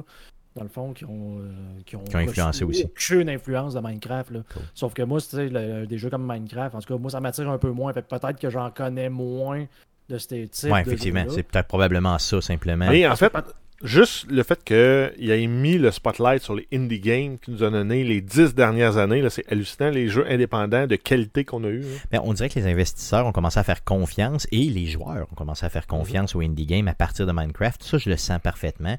Et c'est ce que j'y donne comme étant, dans le fond, le plus, tu sais, le majeur. là. Euh, comme, comme, comme, si vous voulez, Ben, un peu. euh, En fait, c'est le Mario Bros de notre génération à la génération actuelle.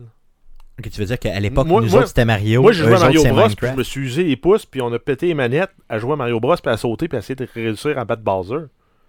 Eux autres, le premier jeu qu'ils ont joué, c'est Minecraft. Pour Ah, beaucoup. là. Probablement, probablement. Euh, Vas-y avec d'autres jeux qui ont, euh, qui ont fait de tout. Puis après, Guillaume, je te repose la question. Tu sais, dans le fond, on va y aller avec une coupe de jeux vraiment qui ont, euh, dans le fond, un peu marqué cette génération-là. Puis on revient. On a, ben, en fait, on a toute la série des Souls, les Dark Souls. Dark Souls 1, 2 et 3. Demon Souls, qui est comme l'ancêtre qui est venu avant ça.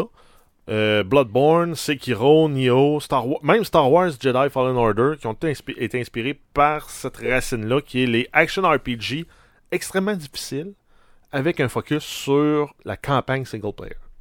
Tout à fait. Et le fait d'être capable de, de jouer en mourant plein de fois, mais en appréciant quand même le fait de décéder Mais et de mourir C'est un arrêt. jeu qui est. Mais c'est ça, mais avant, euh, pa- mettons, là, si on prend là, de 2000 à 2010, les jeux étaient de plus en plus faciles, puis on réussit, on te contait une histoire. Là, on est revenu comme aux sources, le jeu est dur, il pardonne pas, tu vas te manger une 500 volée, puis si tu maîtrises pas la technique dans le jeu, Tu meurs. tu meurs. Un peu Par comme on contre- avait dans les vieux jeux des années 80-90. C'est vrai, sauf que c'est ré- la récompense, c'est tellement le fun, la, la satisfaction de de, de, de, de- battre le jeu est tellement là. T'as tellement comme un plaisir profond et intense. C'est comme si t'avais Guitar Hero, puis tu commences à expert tout le temps. C'est tout à fait ça. T'as pas le easy, t'as pas le medium, t'as pas le, le, T'as pas de progression. expert. Puis organise-toi sacrement. C'est ça, c'est ça. Ouais. Non, euh, Dark Souls, honnêtement, c'est vraiment une... Ça n'existait pas avant euh, les dix dernières années, puis ça a été popularisé, puis j'espère que ça va continuer. D'autres choses? Euh, ben sinon, on a euh, League of Legends, lui, c'est un peu une entorse parce qu'il est sorti en 2009 pour vrai. OK. Puis il a vraiment décollé par contre en 2011 avec le premier vrai tournoi qu'ils ont fait, euh, avec une vraie bourse et tout. Et euh, là-dedans, on rentre aussi Dota. Dans une moindre mesure, on peut rentrer Heroes of the Storm, mais c'est le genre MOBA Le genre, qui- le genre qui est qui maintenant même très été, connu. qui a comme été créé avec euh, le, le mode pour euh, Warcraft 3 qui s'appelait Dota. On a eu Dota 2 qui est venu après ça. On a eu League of Legends. Et c'est aussi le, le- le- coup d'envol du e-sports.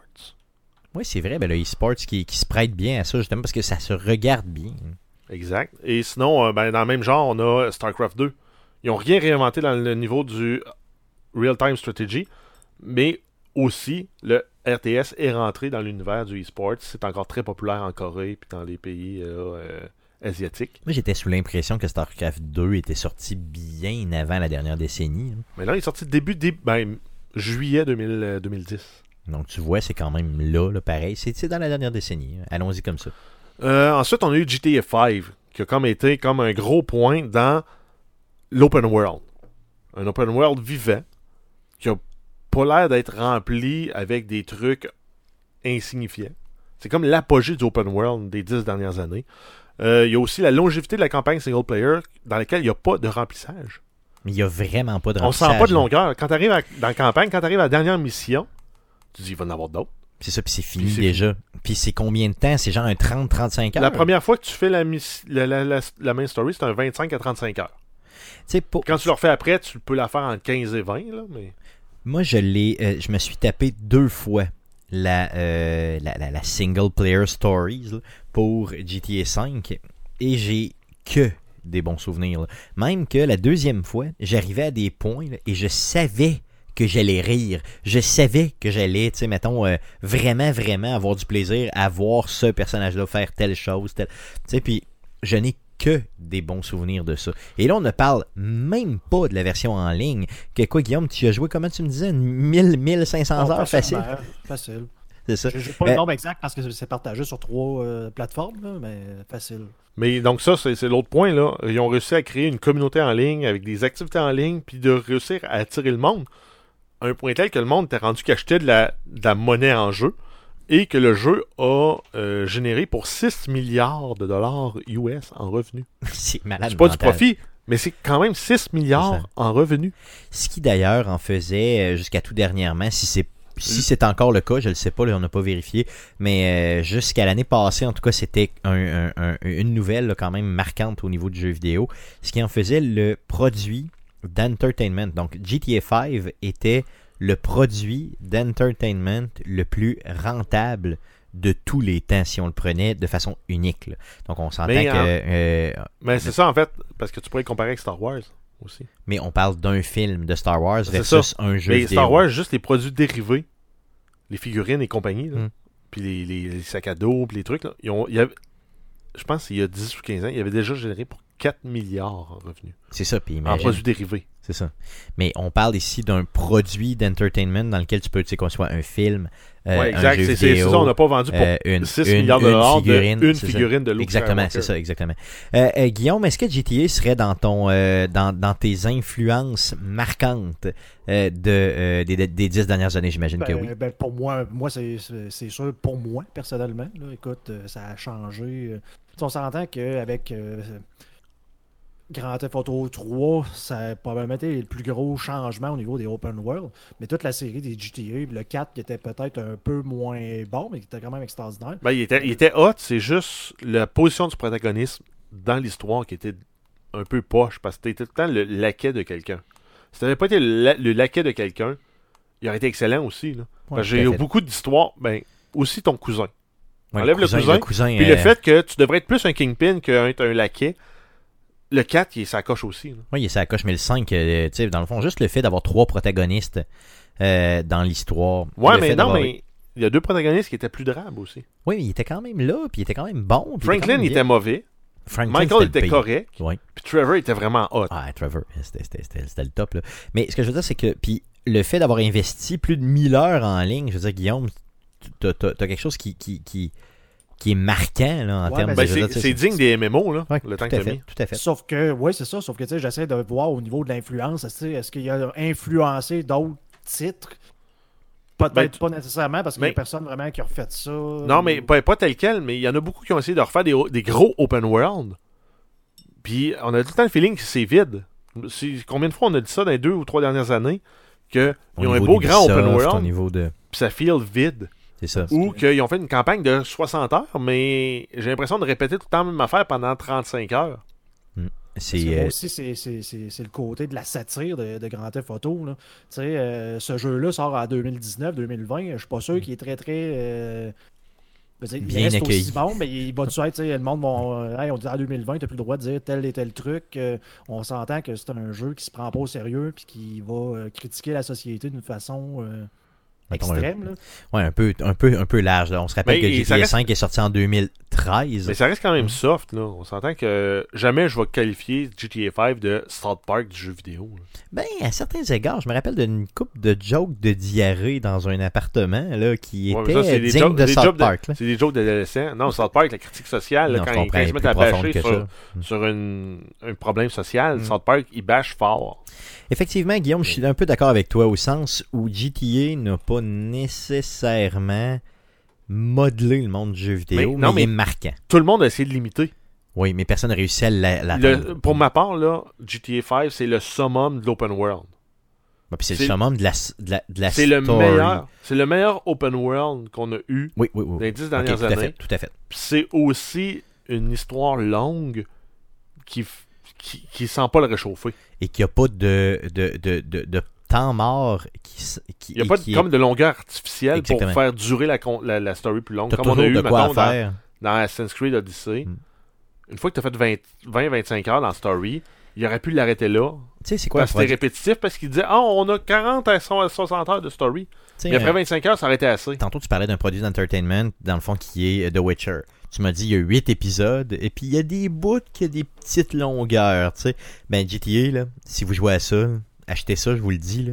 Il n'y a aucune longueur. C'est Quand- direct, c'est straight to the point tout le temps. Je te dirais, ben, si tu.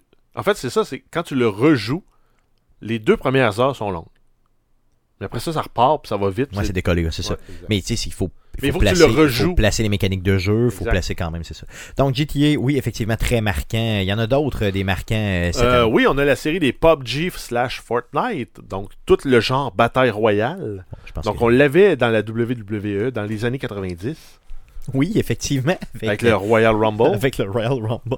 Euh, c'est arrivé dans le mode jeu vidéo. On a eu les first person shooters, les PUBG, Fortnite qui sont arrivés. On a aussi le nouveau modèle free to play qui est appliqué maintenant par tout le monde, qui est la fa- fameuse Season Pass.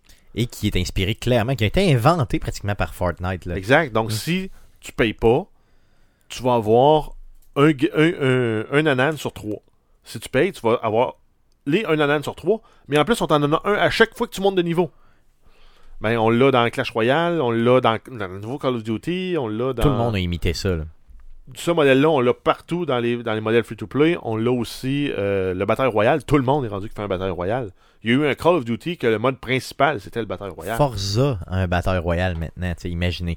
Donc, euh, vraiment, euh, oui. c'est- Ouais, mais euh, ça, ça date quand même avant. Là, Forza, Ouais, souvent, ouais. c'est tu faisais une course à 8, puis le dernier de chaque lap est éliminé. Ouais, c'est ça. Mais reste que ça demeure. Mais c'est un modèle ouais. un modèle comme ça. Euh, Est-ce que. euh, oui, tu peux quasiment ajouter, euh, comment ça s'appelait, le H1N1. Là, euh? Oui, oui, bien sûr, qui était là-dedans aussi. Ouais, le truc Ouais, de zombie, là. Yes. Ouais. Ben, en fait, c'est- c'est comme euh, le H1Z1. premier- là. Ouais, H1Z1, je me souviens plus comment ça s'appelle. peu- exact. c'est- C'est comme le parent Ah, de ah, PUBG, là. ouais, c'est ça. En Ah, fait, c'est le père pauvre de, de, de PUBG. Ouais, c'est ça, mais ça prenait quand même un départ à quelque part, puis les- eux autres étaient là. Donc, on dit pas qu'on est d'accord ou pas avec ce type de jeu-là, on dit juste que ça a modelé vraiment les, derni- les dix dernières années, clairement. Euh, T'en as un autre, euh, Jeff, qui était quand, qui est Ah quand oui. même marquant, malgré que je suis vraiment pas d'accord, mais il est Ben, marquant, il est marquant. Ben, il est marquant, il est mais marquant. pas pour les bonnes raisons. On a Yes. Candy Crush. Le fameux match 3 où tu as des bonbons, puis quand tu plus de vie, il faut que tu payes. Mais ça, c'est beaucoup les techniques de prédation des modèles free-to-play du début des années 2010, là, quand le mobile a comme rentré puis pris sa place. Les, euh, les, développeurs de jeux, ils faisaient des jeux payants. Le monde les achetait pas. Ils sont mis à faire des jeux free-to-play. Ils ont essayé de, de- trouver la meilleure formule pour euh, accrocher certains joueurs qui ont des, des addictions à ces jeux-là, puis les faire dépenser en fou. Puis ils ont même un terme là, dans, dans, dans ce mode, dans ce monde-là, qui appelle les whales. Tu as besoin d'une whale, donc une baleine, pour 1000 joueurs. Ça Parce veut dire une qu'habituellement, elle paye tellement, malade. elle, qu'elle couvre ce que si tous les joueurs avaient payé, mettons, 2 ou 3 piastres pour acheter le jeu, elle, elle va dépenser un 2-3 000 dans Aïe, le aïe. jeu. Aïe, aïe. Mais c'est un peu les techniques de prédation du début des années 2010 qui ont, qui ont été remplacées justement par le modèle, euh, modèle free-to-play de Fortnite. Mais euh, honnêtement, Candy Crush, là, si j'avais à parler d'un jeu, un seul jeu, mettons que j'avais à en choisir un, toi c'est Minecraft. Guillaume, on, a- on, pr- on pense que ça va être GTA, mais on n'est pas sûr encore, Ouais. c'était pas prononcé. Pour ma part, je vous dis pas que j'aime ça, j'ai jamais même joué à Candy Crush. Mais pour me promener dans la vie de tous les jours, là, avec n'importe quel Ah, individu. Aujourd'hui, j'ai donné une formation. J'avais six personnes en classe et j'ai eu une joke de Candy Crush. Et il n'y a pas personne qui a dit genre, je ne comprends pas la, la joke. là. Tout le monde l'a compris. J'aurais fait une joke de GTA. Personne l'aurait compris en classe. J'aurais été tout seul encore une fois à, à la rire. Donc, euh, Candy Crush. Tout le monde comprend ça. Ta grand-mère joue à Candy Crush, ta mère joue à Candy Crush, ton cousin joue à fucking Candy Crush. Je veux dire, je pense que c'est un des jeux qui a le plus marqué réellement le jeu vidéo. Ben- si on y va, il a démocratisé le jeu vidéo, pas pour Dans- les bonnes raisons, Dans le mais mobile. ouvert dans le mobile, bien sûr. Mais ça demeure un jeu vidéo. Euh, Pour ma part, ce serait vraiment celui-là que je choisirais. Euh, je vous dis pas que je l'aime, j'ai jamais même joué, je l'ai jamais installé sur n'importe quel appareil mobile que j'ai, mais je vois l'impact de ce jeu-là. Je comprends l'impact de ce jeu-là. Euh, je vous dirais qu'Angry Bird est juste à côté, là, parce que lui aussi à peu près tout le monde le connaît, surtout depuis la sortie du film. Ouais, mais en Euh, même temps, il a, il a- rien révolutionné. Lui, tu catapultes des oiseaux. Non, je comprends, mais je veux dire, c'était quand même euh, quelque chose qui est connu en termes, Oui. c'est très très connu, là. Euh, et qui est, qui est venu justement un peu, tu sais, modifier euh, euh, le jeu, surtout sur mobile, qui, qui, qui fait que tout le monde en a un des mains maintenant, donc tout le monde peut, peut facilement accrocher là-dessus. là. T'en as d'autres? Euh, ben, Skyrim, Bethesda, Ben on- là, sont réputés pour faire sortir des jeux grandioses, des jeux ma- majestueux qui ont des faiblesses. Mhm. Par contre, leurs jeux sont tous modables. Et c'est ça qui a fait que Skyrim a eu la longévité puis euh, la renommée qu'il a eu, c'est la capacité d'installer des mods pour rendre le jeu encore vraiment plus hot qu'il était. Donc les fameux mods là, qui font que tu, justement, ça le dit, modifie le jeu. Euh, c'est des, des programmeurs vraiment qui s'assoient et qui vont programmer Sur leur vraiment, temps à eux. euh, sur leur temps à eux, euh, des modifications au niveau du jeu, puis des fois ces modes-là sont tout à fait exemplaires, euh, vont même dépasser euh, la qualité même de base du jeu. Euh, Guillaume, t'as streamé euh, du Skyrim pendant plusieurs, même je dirais dire centaines d'heures sur Arcade Québec, euh, sur la Twitch d'Arcade Québec, euh, avec des mods. Euh, c'est juste malade, là. ce jeu-là est marquant. et ce jeu-là était extraordinaire quand il est sorti. Puis le- justement, le fait de pouvoir ajouter des mods a souvent rajouté plusieurs centaines d'heures de, de, de- de- contenu de qualité, augmenter la, la- la qualité graphique avant même les remasters. Euh, puis je pense que pour ces raisons-là, il faut que je le mette en avant de GTA 5 pour moi. À ce point-là, À ce point-là. À ce point. c'est à l'époque où justement Bethesda était plus petit studio, donc il n'y avait pas nécessairement les mêmes ressources. là. Donc de, de- de permettre de façon volontaire comme ça, là, et même en offrant des outils, de dire, tu sais, oui, tu sais, euh, on vous a mis un monde, mais vous pouvez le modifier à votre guise, ben, Donc ce serait pratiquement ton choix numéro un. ben quasiment. Ah oui, à ce point-là, ok. Euh, Jeff, t'en as un autre type de jeu euh, pour finir là, qui, Euh, oui, vraiment- en fait, on termine là. C'est une nouvelle genre de nouvelle mode depuis la dernière année et demie. C'est toutes les, les auto-battlers qui ont été lancés par le jeu Auto Chest. Donc, c'est, c'est- tu t'achètes des héros, tu combines ces héros-là, ils développent des synergies entre eux, et tu te bats contre d'autres joueurs de façon un peu aléatoire. C'est rendu que tout le monde développe le mode Auto-battlers. On a Dota qui en a un. Donc, il s'appelle directement, euh, je ne sais plus c'est quoi, mais il y a Dota dans le nom. Euh, on a League of Legends qui s'en vient avec, euh, ben, qui l'ont sur PC, qui est Teamfight Tactics, qui s'en vient sur mobile. On l'a dans Hearthstone, What the fuck? qui est un jeu, un card game. Yes. Et tu as le mode Auto Battler qui joue. Il y a une variante dedans, mais ça reste la même logique. C'est c'est 8 joueurs qui s'affrontent. Le but, c'est de faire perdre les, les points de vie à tous les joueurs en jouant tes cartes ou en jouant tes bonhommes. Puis à la fin, ben, celui qui reste des points de vie gagne. OK. Donc, euh, vous voyez que c'est quand même une. C'est ce qui va probablement prendre le début de la prochaine décennie, justement, d'assaut. Bon, on va continuer avec les batailles royales, on va continuer dans les sports, on va continuer avec euh, le modèle free-to-play à la Fortnite. Euh, et encore, là, on va- mais on va sûrement avoir là, des, des- les enfants spirituels de Dark Souls qui vont arriver avec les action RPG. On l'a vu là très bien avec Star Wars euh, Jedi Fallen Order. Ben, des, même. des jeux de combat difficiles qui se modulent en fonction de la difficulté. Jedi Fallen Order, c'est ce qu'ils ont amené. C'est autres- très bien. Parce que si tu le mets en mode ultra tough, là, j'ai vraiment l'impression de jouer à Dark Souls. Mais si tu le mets en mode normal, tu joues à un niveau. Ce jeu-là me l'a rendu, ce type. le Jedi Fallen Order m'a rendu ce type de jeu-là, accessible. euh, si tu veux, un peu plus accessible. Et là, maintenant, j'ai même reluqué des genres de Nioh de ce monde. J'ai Bloodborne ici en CD. Je me suis dit, pourquoi pas l'essayer? Tu sais, Pourquoi pas juste comme le mettre dedans puis comme réessayer de me péter la gueule un petit peu? Tu sais, Juste pour vivre cette espèce d'évolution-là de combat, essayer de comprendre un peu ce qui se passe dedans. Euh, je sais pas si je vais le faire, honnêtement, mais je suis pas certain. Les gars, j'aimerais qu'on ait un deuxième sujet. Euh, donc, les dix dernières années. OK? On a aimé des jeux. Je sais que c'est difficile à faire, là, les gars, puis je sais que vous vous êtes déchirés en morceaux pas pour être capable de faire des choix. Pas tant de ton côté, non? Guillaume, est-ce j'ai que eu de la tu t'es misère à faire mon déchiré? top Est-ce que 3? tu t'es déchiré, Guillaume, de ton côté, Ouais, un oui. petit peu? Ouais, oui. Oui, moi aussi, je me suis déchiré. Je suis en morceaux. J'ai demandé euh, cette semaine au gars d'Arcade Québec de choisir trois jeux. Et pas cinq, pas huit, trois jeux dans la dernière décennie qui ont marqué leur décennie. Donc, leur préféré, leur jeu à eux. Ça veut pas dire nécessairement que c'est des jeux qui ont marqué le tout. Ça veut juste dire des jeux qui ont marqué leur cerveau à eux. Les jeux qui ont le plus aimé eux-mêmes directement. D'ailleurs, ce sujet-là m'a été inspiré clairement euh, d'un auditeur qui s'appelle Michel Fortin, qui nous a écrit que plus tôt euh, cette semaine, il y a, euh, dans le fond, il y avait, ben, au début de l'année, il y a eu euh, deux plateformes dont les, où les utilisateurs avaient à voter pour le meilleur jeu de la décennie. Et euh, ces deux plateformes-là qui sont PlayStation Blogs. Ouais, mais et, ça, ça n'a pas de euh, crédibilité. Ouais, ok, ça a moins de crédibilité. Il y a Et- juste une plateforme finalement crédible. Et Metacritic, qui est quand même une grosse plateforme, on s'entend. Oui, elle, oui. Euh, les deux plateformes auraient mis The Last of Us comme étant, ben, pas auraient mis, ont mis The Last of Us comme étant jeu de l'année. Euh, de- pas jeu de l'année, jeu, de la, décennie. Donc, imaginez l'impact de ce jeu-là, surtout comme un exclusif PlayStation, pendant que euh, Guillaume m'écrit dans le document de prep pourri, bouh. Donc, euh, on y va, on commence avec Jeff. J'aimerais ça, Jeff, que tu puisses nous nommer les trois jeux que tu as le plus aimé de la dernière décennie. Après ça, on passe à Guillaume et je termine avec mes jeux hétéroclites. Me connaissant, t'aurais pu présumer que j'aurais mis Factorio dans la liste.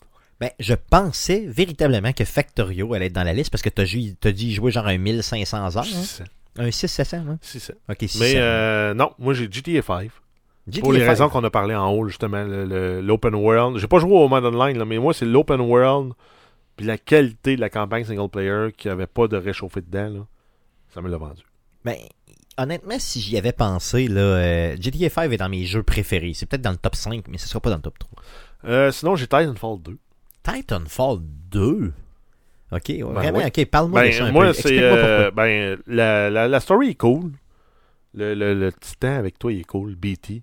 Il est vraiment cool. Oui, il est fun. Puis Honnêtement, j'ai sinon- un bon souvenir. là, mais... Le, le multijoueur, là, c'est le meilleur first-person shooter ever, à mon avis. Là. Ça bat toutes les Call of Duty Black Ops de ce monde. C'est vrai que je l'ai aimé énormément, mais je suis pas. Tu sais, je veux dire, je, je ça- stick ça pas là-dessus. mais pour le first-person shooter, moi, c'est le first-person shooter de la décennie. Là, ça aurait été Titanfall, Titanfall 2. Le premier, j'ai joué beaucoup plus. Le deuxième, un peu moins. Mais Ben, le des 2, bons en fait, prenait, prenait ce qui venait du 1 puis il construisait un puis peu il l'améliorait. Alors, j'ai le goût d'y rejouer pendant que tu me parles. là. Et sinon, moi, j'ai après ça, j'ai Fallout 4. Là, je suis tombé dans l'univers de Bethesda sur le tard avec Fallout 4. J'ai pas touché. euh, J'avais touché un peu à Fallout 3. Je me suis dit, bon, ah, joué un petit. Non, j'ai pas joué à Fa- New Vegas, j'ai pas joué à Skyrim. Mais là, quand t'es tombé dans Fallout Là, je suis 4, tombé t'as Fallout compris 4, je la puissance de Bethesda là, Mais après ça, j'ai essayé de jouer à Skyrim, puis j'ai trouvé l'univers vide. à comparer à Fallout 4. Exact. Parce que euh, Fallout 4, tu marches euh, 10 pas, tu tombes sur un nouveau building. Dans le nouveau building, ce qui est le fun, c'est qu'il y a une histoire. Chaque lieu dans Fallout 4 a une histoire. Tu rentres dedans, tu la consultes, tu la vis, l'histoire. Je l'ai pas retrouvé ça dans Skyrim. Tu vois, j'ai trouvé plus ce feeling-là dans Fallout 3. Puis en jouant à Fallout 3, t'as plus de roaming à faire entre les édifices. Exact, c'est plus, Mais- c'est plus. Mais t'as une histoire aussi, ouais, c'est ça. Mais Non, non, mais probablement je que je je rentrerais dans Fallout 3 avec le même, le même mindset, j'aurais du fun. Effectivement, non, clairement. J'aimerais tellement redécouvrir la série des Fallout d'ailleurs. J'aimerais tellement m'effacer la mémoire puis redécouvrir ça. J'ai tellement trippé. là. C'était hallucinant la première fois que j'ai joué à ça. Dans l'ordre, GTA 5, Titanfall et Fallout, c'est ça? Ben, Horde ou le désert. Non, ok, t'as pas, pas de Non. 1, 2, 3, non? Ok, cool. De ton côté, Guillaume, je veux t'entendre sur tes jeux euh, de la dernière décennie, vas-y. Yes. Mais on sera pas original. Grand Theft Auto 5, euh, numéro 1. Numéro 1? Ok. Numéro donc, un, en tu commences par le numéro 1, toi, let's go. Oui, Cool. on commence par le numéro 1 de même. euh, Dis-moi tes raisons à toi personnelles. Ben écoute, moi c'est sûr que la, la- la campagne single player, je l'avais adoré, mais je l'ai joué une fois. Parce qu'aussitôt que je suis tombé en mode online, c'est le, le- le jeu qui m'a procuré le plus de fun de tous les temps en ligne. Euh, puis moi, je jouais plus vraiment en ligne ben, parce que je, je venais du monde de Counter-Strike, on s'entend. euh, des maps un contre un, après ça, euh, peut-être un peu d'Unreal, mais tu sais, les- les- le, le- le style MMO, quand World of Warcraft est, arri- est arrivé, puis les jeux se dirigeaient vers là, moi j'ai comme abandonné C'était mort un complètement peu. le mode en ligne. Puis euh, Grand Theft Auto 5, c'est comme le premier jeu qui m'a ramené euh, version en ligne, de pouvoir buter d'autres gens, de pouvoir vivre dans, le mo- de- de- de- de- dans la série Grand Theft Auto et de pouvoir faire ça pas à des, des- des NPC, mais de faire ça à d'autres joueurs Des vrais joueurs, des vrais Des gens qui souffrent. qui vont dans un magasin dans le jeu en ligne pour s'acheter du linge. Et moi, je peux arriver en arrière et faire exactement la même chose que je peux faire à un NPC, c'est-à-dire de mettre une bombe de proximité puis d'attendre. Puis de le demande voir à- péter. demande à lui, euh, à quelque part avant char, puis t'as 10 minutes plus tard de dire Guillaume, ça marque en haut, Guillaume a tué telle personne. Ah oui, c'est vrai, il y avait une bombe. Là. Euh, Guillaume, d'ailleurs, euh, euh, GTA 5, là, c'est intimement relié au fait que tu podcastes avec nous depuis des années. Faut, faut se rappeler que euh, le fait que tu es dans le podcast présentement, c'est que je magasinais pour avoir un nouveau collaborateur au niveau du podcast et ton frère, qui est un de mes amis personnels, euh, m'a euh, m'a référé à toi. Et euh, quand je t'ai approché, justement, au hockey, je me rappelle, c'était dans la douche, on était nus, en tout cas, peu importe. Euh, et je te parle et je te dis, je te parle de ça, de jeux vidéo, puis tu me dis, oh, je joue pas mal à GTA, c'est en site. Je suis comme, ok, c'est beau. Puis là, tu m'as fourni, pas dans la douche, mais un peu plus tard, une, un, un- un- un disque dur là, à l'époque avec euh, une à l'époque on c'était des disques durs les jeunes c'était pas des clés USB avec plein de contenu de ce que tu faisais justement à GTA Online. Et euh, j'ai ri mon homme en écoutant ça. C'était hallucinant. D'ailleurs il en reste encore là, sur euh, de ces vidéos là sur la page YouTube d'Arcade Québec. Allez voir ça. Honnêtement c'était vraiment vraiment drôle. Donc GTA 5 qui je te comprends je te comprends. C'était le jeu le plus fun à jouer avec ses chums. Le nombre d'heures que j'ai passé avec Georges puis avec euh, sa- son, son ami Matthew à niaiser, mais à niaiser. Tu sais, un jeu là, sans but. ouais tout à fait Tu sais, quand tu regardes ça, on faisait juste roamer dans la map single player. euh, euh, ben, je dis single player, mais c'est la même carte. Là. Mais tu sais, on faisait juste se promener dans la carte en faisant rien. Fait que tu sais, t'es dans un open world en ligne. c'était le fun c'est juste, Mm. ben, on fait quoi? Bon, on va faire des niaiseries. Là, tu te rends compte que tu es capable d'accrocher un tank à un hélicoptère. Puis là, tu appelles ça un, un hélicoptank. Fait que là, tu sais, tu te promènes. Il y en a un qui contrôle le tank et l'autre se met euh, en dessous dans le tank et tire les gens. Fait que là, tu te promènes dans la ville, au-dessus puis tu terrorises tout le monde Tu inutilement terrorises tout le monde qui te Mm. disent, voyons, gang de. Bon, moi, j'étais un peu moins euh, intense avec mon chum Benzubo. Tout ce qu'on faisait, c'est un dépanneur, mais tout le temps. Genre, toujours le même chinois qui se faisait domper dans le dépanneur. Puis tu sais, on y allait gangsta style, tu sais, vraiment avec la Uzi, genre, de côté. là. Mhm. Puis, euh, tu sais, plus il crachait de cash, plus on tripait, tu sais. Fait qu'on faisait juste ça, mais on a dû jouer, genre, comme Ouais, plusieurs soirées à juste braquer le même tabarnak de dépanneur. Mais, mais c'est qui est juste malade. extraordinaire du monde online, c'est que tu pouvais faire n'importe quoi. Nous autres, on faisait des séries de courses. Donc, euh, puis moi, en plus, je faisais mes propres courses dans le jeu parce que tu avais un éditeur. Bien sûr. On se faisait nous-mêmes nos propres circuits à travers la ville. On faisait des, des- des courses de même. On, on pariait, et- etc. etc. Aïe, aïe, c'est malade. Ouais. Donc, GTA, euh, ton premier de tous les temps. Euh, un autre. Ton deuxième. Euh, Mass Effect 2. Mass Effect 2. Mass Effect 2. Oh, euh, pour le- le- le- l'ensemble de l'œuvre des Mass Effect, là, mais le 2 était comme le, le- le- le meilleur des trois. Si. Moi aussi, je l'ai dans ma, dans, ma, dans ma liste. Par contre, c'est mon dernier, c'est mon troisième. Euh, Mass Effect 2, j'ai hésité entre le 3 et le 2. Euh, honnêtement, j'ai tellement été impressionné par le deuxième que j'ai choisi celui-là. Mais le fun d'y jouer, là, j'hésite entre le 2 et le 3. là. Mais c'est sûr que la série des Mass Effect est là. Euh, le premier est peut-être un peu à éviter, là, au sens où il commence à être vieux un peu. là. Mais 2 et 3, c'est de la bombe. C'est vraiment de la bombe. Ah, J'adorais de ça, j'adorais. C'est Cerberus toute la patente. c'est vraiment un des derniers jeux où j'avais l'impression que mes choix avaient vraiment un impact direct dans l'histoire. Malgré qu'à la J'ai- toute, toute fin, ça revenait un peu en Ouais, entonnoir, là, mais... Mais ouais. tu sais, ce- puis je me souviens que c'est un jeu que j'avais voulu tout de suite recommencer pour voir c'est quoi que ça fait si je m'en vais directement dans l'autre direction. C'est oui, quoi oui. qui va se passer. Je pense que j'ai dû faire Skyrim... euh, pas, pas Skyrim, pardon, mais Mass Effect 2, j'ai dû le faire, quoi, peut-être 4 fois ou 5 fois. Euh, Il y a une fin, d'ailleurs, où tu ne peux pas terminer le jeu. Tu meurs, puis c'est tout, là. Si tu clenches trop rapidement, puis tu te rends jusqu'à la fin, tu meurs. C'est terminé. Euh, c'est euh, juste, euh, ouf, j'étais comme, oh, ok, je suis vraiment mauvais. Euh, un peu comme Heavy Rain, le jeu où tu pouvais carrément, tu sais, dans le fond, dans Heavy Rain, tu te fais voler ton enfant, tu cours un petit peu après certains, un individu, puis euh, à la toute fin, ben, t'es es, supposé théoriquement aller chercher ton enfant et survivre et avoir du plaisir. Et moi, j'étais, j'ai- j'étais, j'ai j'ai fini à me suicider dans une prison pendant que mon enfant mourait, euh, dans le fond, tué par le tueur. Donc j'étais comme bon, je pense que j'ai pas réussi le jeu. Fait que dans Mass Effect, tu peux faire ce type d'événement là aussi et c'était précurseur justement dans ce type de monde là, donc c'est merveilleux. Honnêtement, très très bon choix. Ton troisième jeu? Mon troisième jeu, euh, j'aurais voulu le donner à Fallout 4, moi aussi. Par contre, je suis obligé de le donner à Skyrim. Euh, Ok. On s'entend, pour moi, Skyrim puis Fallout 4, c'est un peu le même jeu dans deux univers complètement opposés. Euh, Mais à quelques années d'intervalle quand même. à quelques années d'intervalle, mais le même système de mode où ce que, les modes amènent une nouvelle vie au jeu, les deux. Pour moi, c'est un peu la même affaire. Par contre, Skyrim est arrivé avant. Euh, ça a vraiment euh, amené la nouvelle génération des jeux de Bethesda. Là, les, c'est- dur à expliquer, mais tu sais, Oblivion était correct. Mais vraiment, Skyrim, pour moi, c'était vraiment une coche au-dessus. Euh, Skyrim, moi, je l'ai joué, je l'ai subi, je pourrais dire, sur PlayStation 3. Honnêtement, il était buggé, Ah, euh, c'était tough à jouer, les loadings étaient longs, et je l'ai quand même torché au complet le jeu. Euh, J'étais tellement content après coup quand j'ai réussi à l'avoir sur Xbox. Euh, Xbox One d'ailleurs, de, de mémoire, je l'ai aussi sur Switch, je l'ai un petit peu partout d'ailleurs.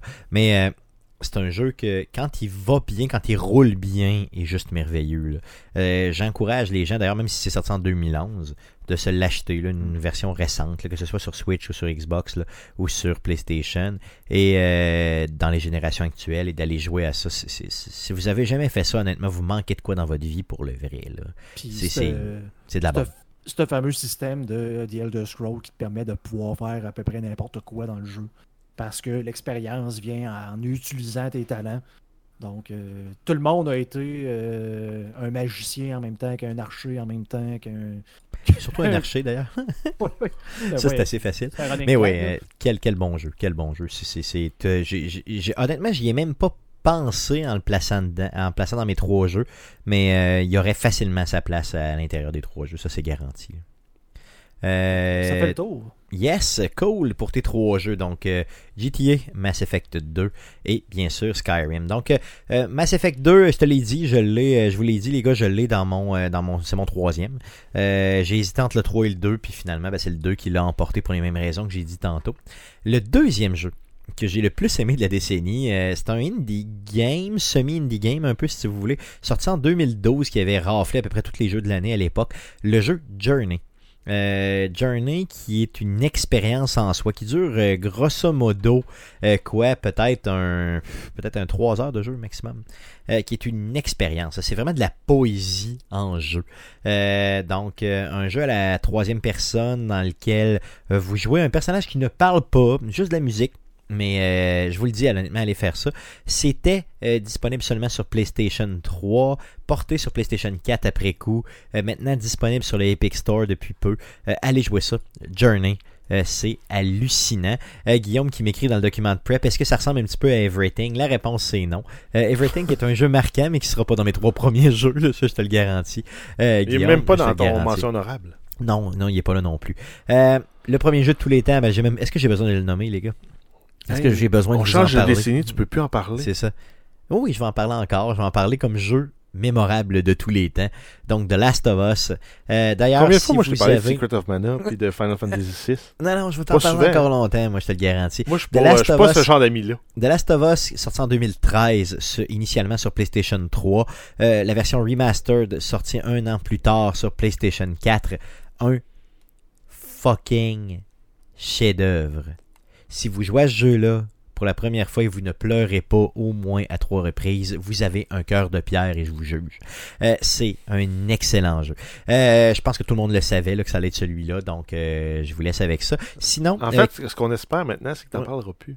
non, je vais en Tu parler encore parce que tranquille en 2020, jusqu'à Last of Us 2. en 2020, ça s'en vient. Une chose est sûre, c'est que Stéphane, sur son lit de mort, il va encore dire Tom Brady, j'ai puis Last of Us, j'aime ça. Exactement. Euh, Fuck dans- les dans Pats. Dans, dans son C'est cercueil, ça. va y prendre un lit de, de, de, de cover de Last of Us. De Last of Us, Last of Us effectivement. 2, 3, 4, peu importe. 2. Ça va être Euh, après le 2. Yes. non, arrête, arrête, arrête, arrête, arrête, arrête, arrête, arrête, arrête, arrête, arrête. Euh, sinon, j'ai quelques mentions honorables, les gars. Je voulais vous parler de Inside, sorti en 2016, développé par Playdead. Un jeu qui m'a marqué, là, mais tu marqué au niveau de jeux vidéo. chien, toi. Tu veux dire? Parce que tu me dis, prenez-en trois, les gars. Non, non, mais je sais pas. Toi, t'en prends trois plus six. J'y vais avec des mentions honorables, simplement. J'avais. Skyrim dans mes mentions honorables. J'avais Red Dead Redemption dans mes mentions honorables sorti en 2010, le premier, là, ok? Bioshock Infinite, que j'ai adoré avec le personnage d'Elisabeth là, qui te suit en euh, 2013. What Remains of Edith Finch? Si vous voulez me voir pratiquement pleurer avec Pierre Michel, allez sur la page d'Arcade Québec, faites une recherche avec What Remains of Edith Finch, regardez le mercredi Twitch qu'on avait fait à l'époque avec lui. Donc, c'est un, un playthrough vraiment du jeu. Et à un certain moment, je suis sur le bord de pleurer, pour le vrai. Sinon, euh, bien sûr, euh, donc j'ai parlé d'Inside Firewatch, sorti en 2016, juste des chefs-d'œuvre de cette année. Vous voulez en savoir plus, allez sur le site de Metacritic simplement. Euh, vous avez les meilleurs jeux de la décennie. Je vais vous mettre un lien justement dans la description du présent podcast. Gracieuseté de Guillaume. Merci les gars d'avoir partagé avec nous encore une fois cette semaine. C'est la fin du podcast numéro 228. Euh, avant de vous quitter, bien sûr, on vous parle un petit peu de quelque chose. Donc seulement 136 jours avant le 29 mai 2020 pour la sortie de Last of Us Part 2 qui sera probablement le jeu de l'année euh, 2020. 31 T'imagines-tu jours si avant la? Saint-Valentin. 31 jours avant la Saint-Valentin. Ouais. Qu'est-ce que tu dis, Guillaume? T'imagines-tu si t'es déçu? Mais Tu sais, le jeu sort, puis t'es dé- dé- déçu, tu trouves ça poche. Guillaume, même si j'étais déçu, Guillaume, Il nous le dira pas, il est je trop t'en orgueilleux. parlerai pas. Comprends-tu? Même trop si, orgueilleux. mettons là, que l'histoire, c'est que Ellie est aux toilettes, puis que T'as regardé démouler Mettons, pendant, elle fait pendant juste- 6 heures. elle fait juste démouler, puis tu vois rien. là, Tu sais, c'est juste, il y a rien là, de sexuel. T'as vois, mettons, de dos, puis elle démoule. là. Ben, j'aime ça pareil. Puis je vais te dire que c'était bon. Parce que c'est Last of Us. Comprends-tu? C'est le brand de Last of Us. Tu sais, c'est comme le... le, le- C'est ça, c'est tout. C'est tout. Merci. Donc... euh, Ellie démoule pendant yes. 8 heures. Pourquoi ce serait ça, Last of Us 2? tu sais? Naughty Dog fait des choix spéciaux, ouais. Il y aurait juste, euh, tu sais quoi, Kojima qui pourrait faire ça, honnêtement. Non? C'est Norman Reedus qui démoule pendant 8 heures. Pourquoi?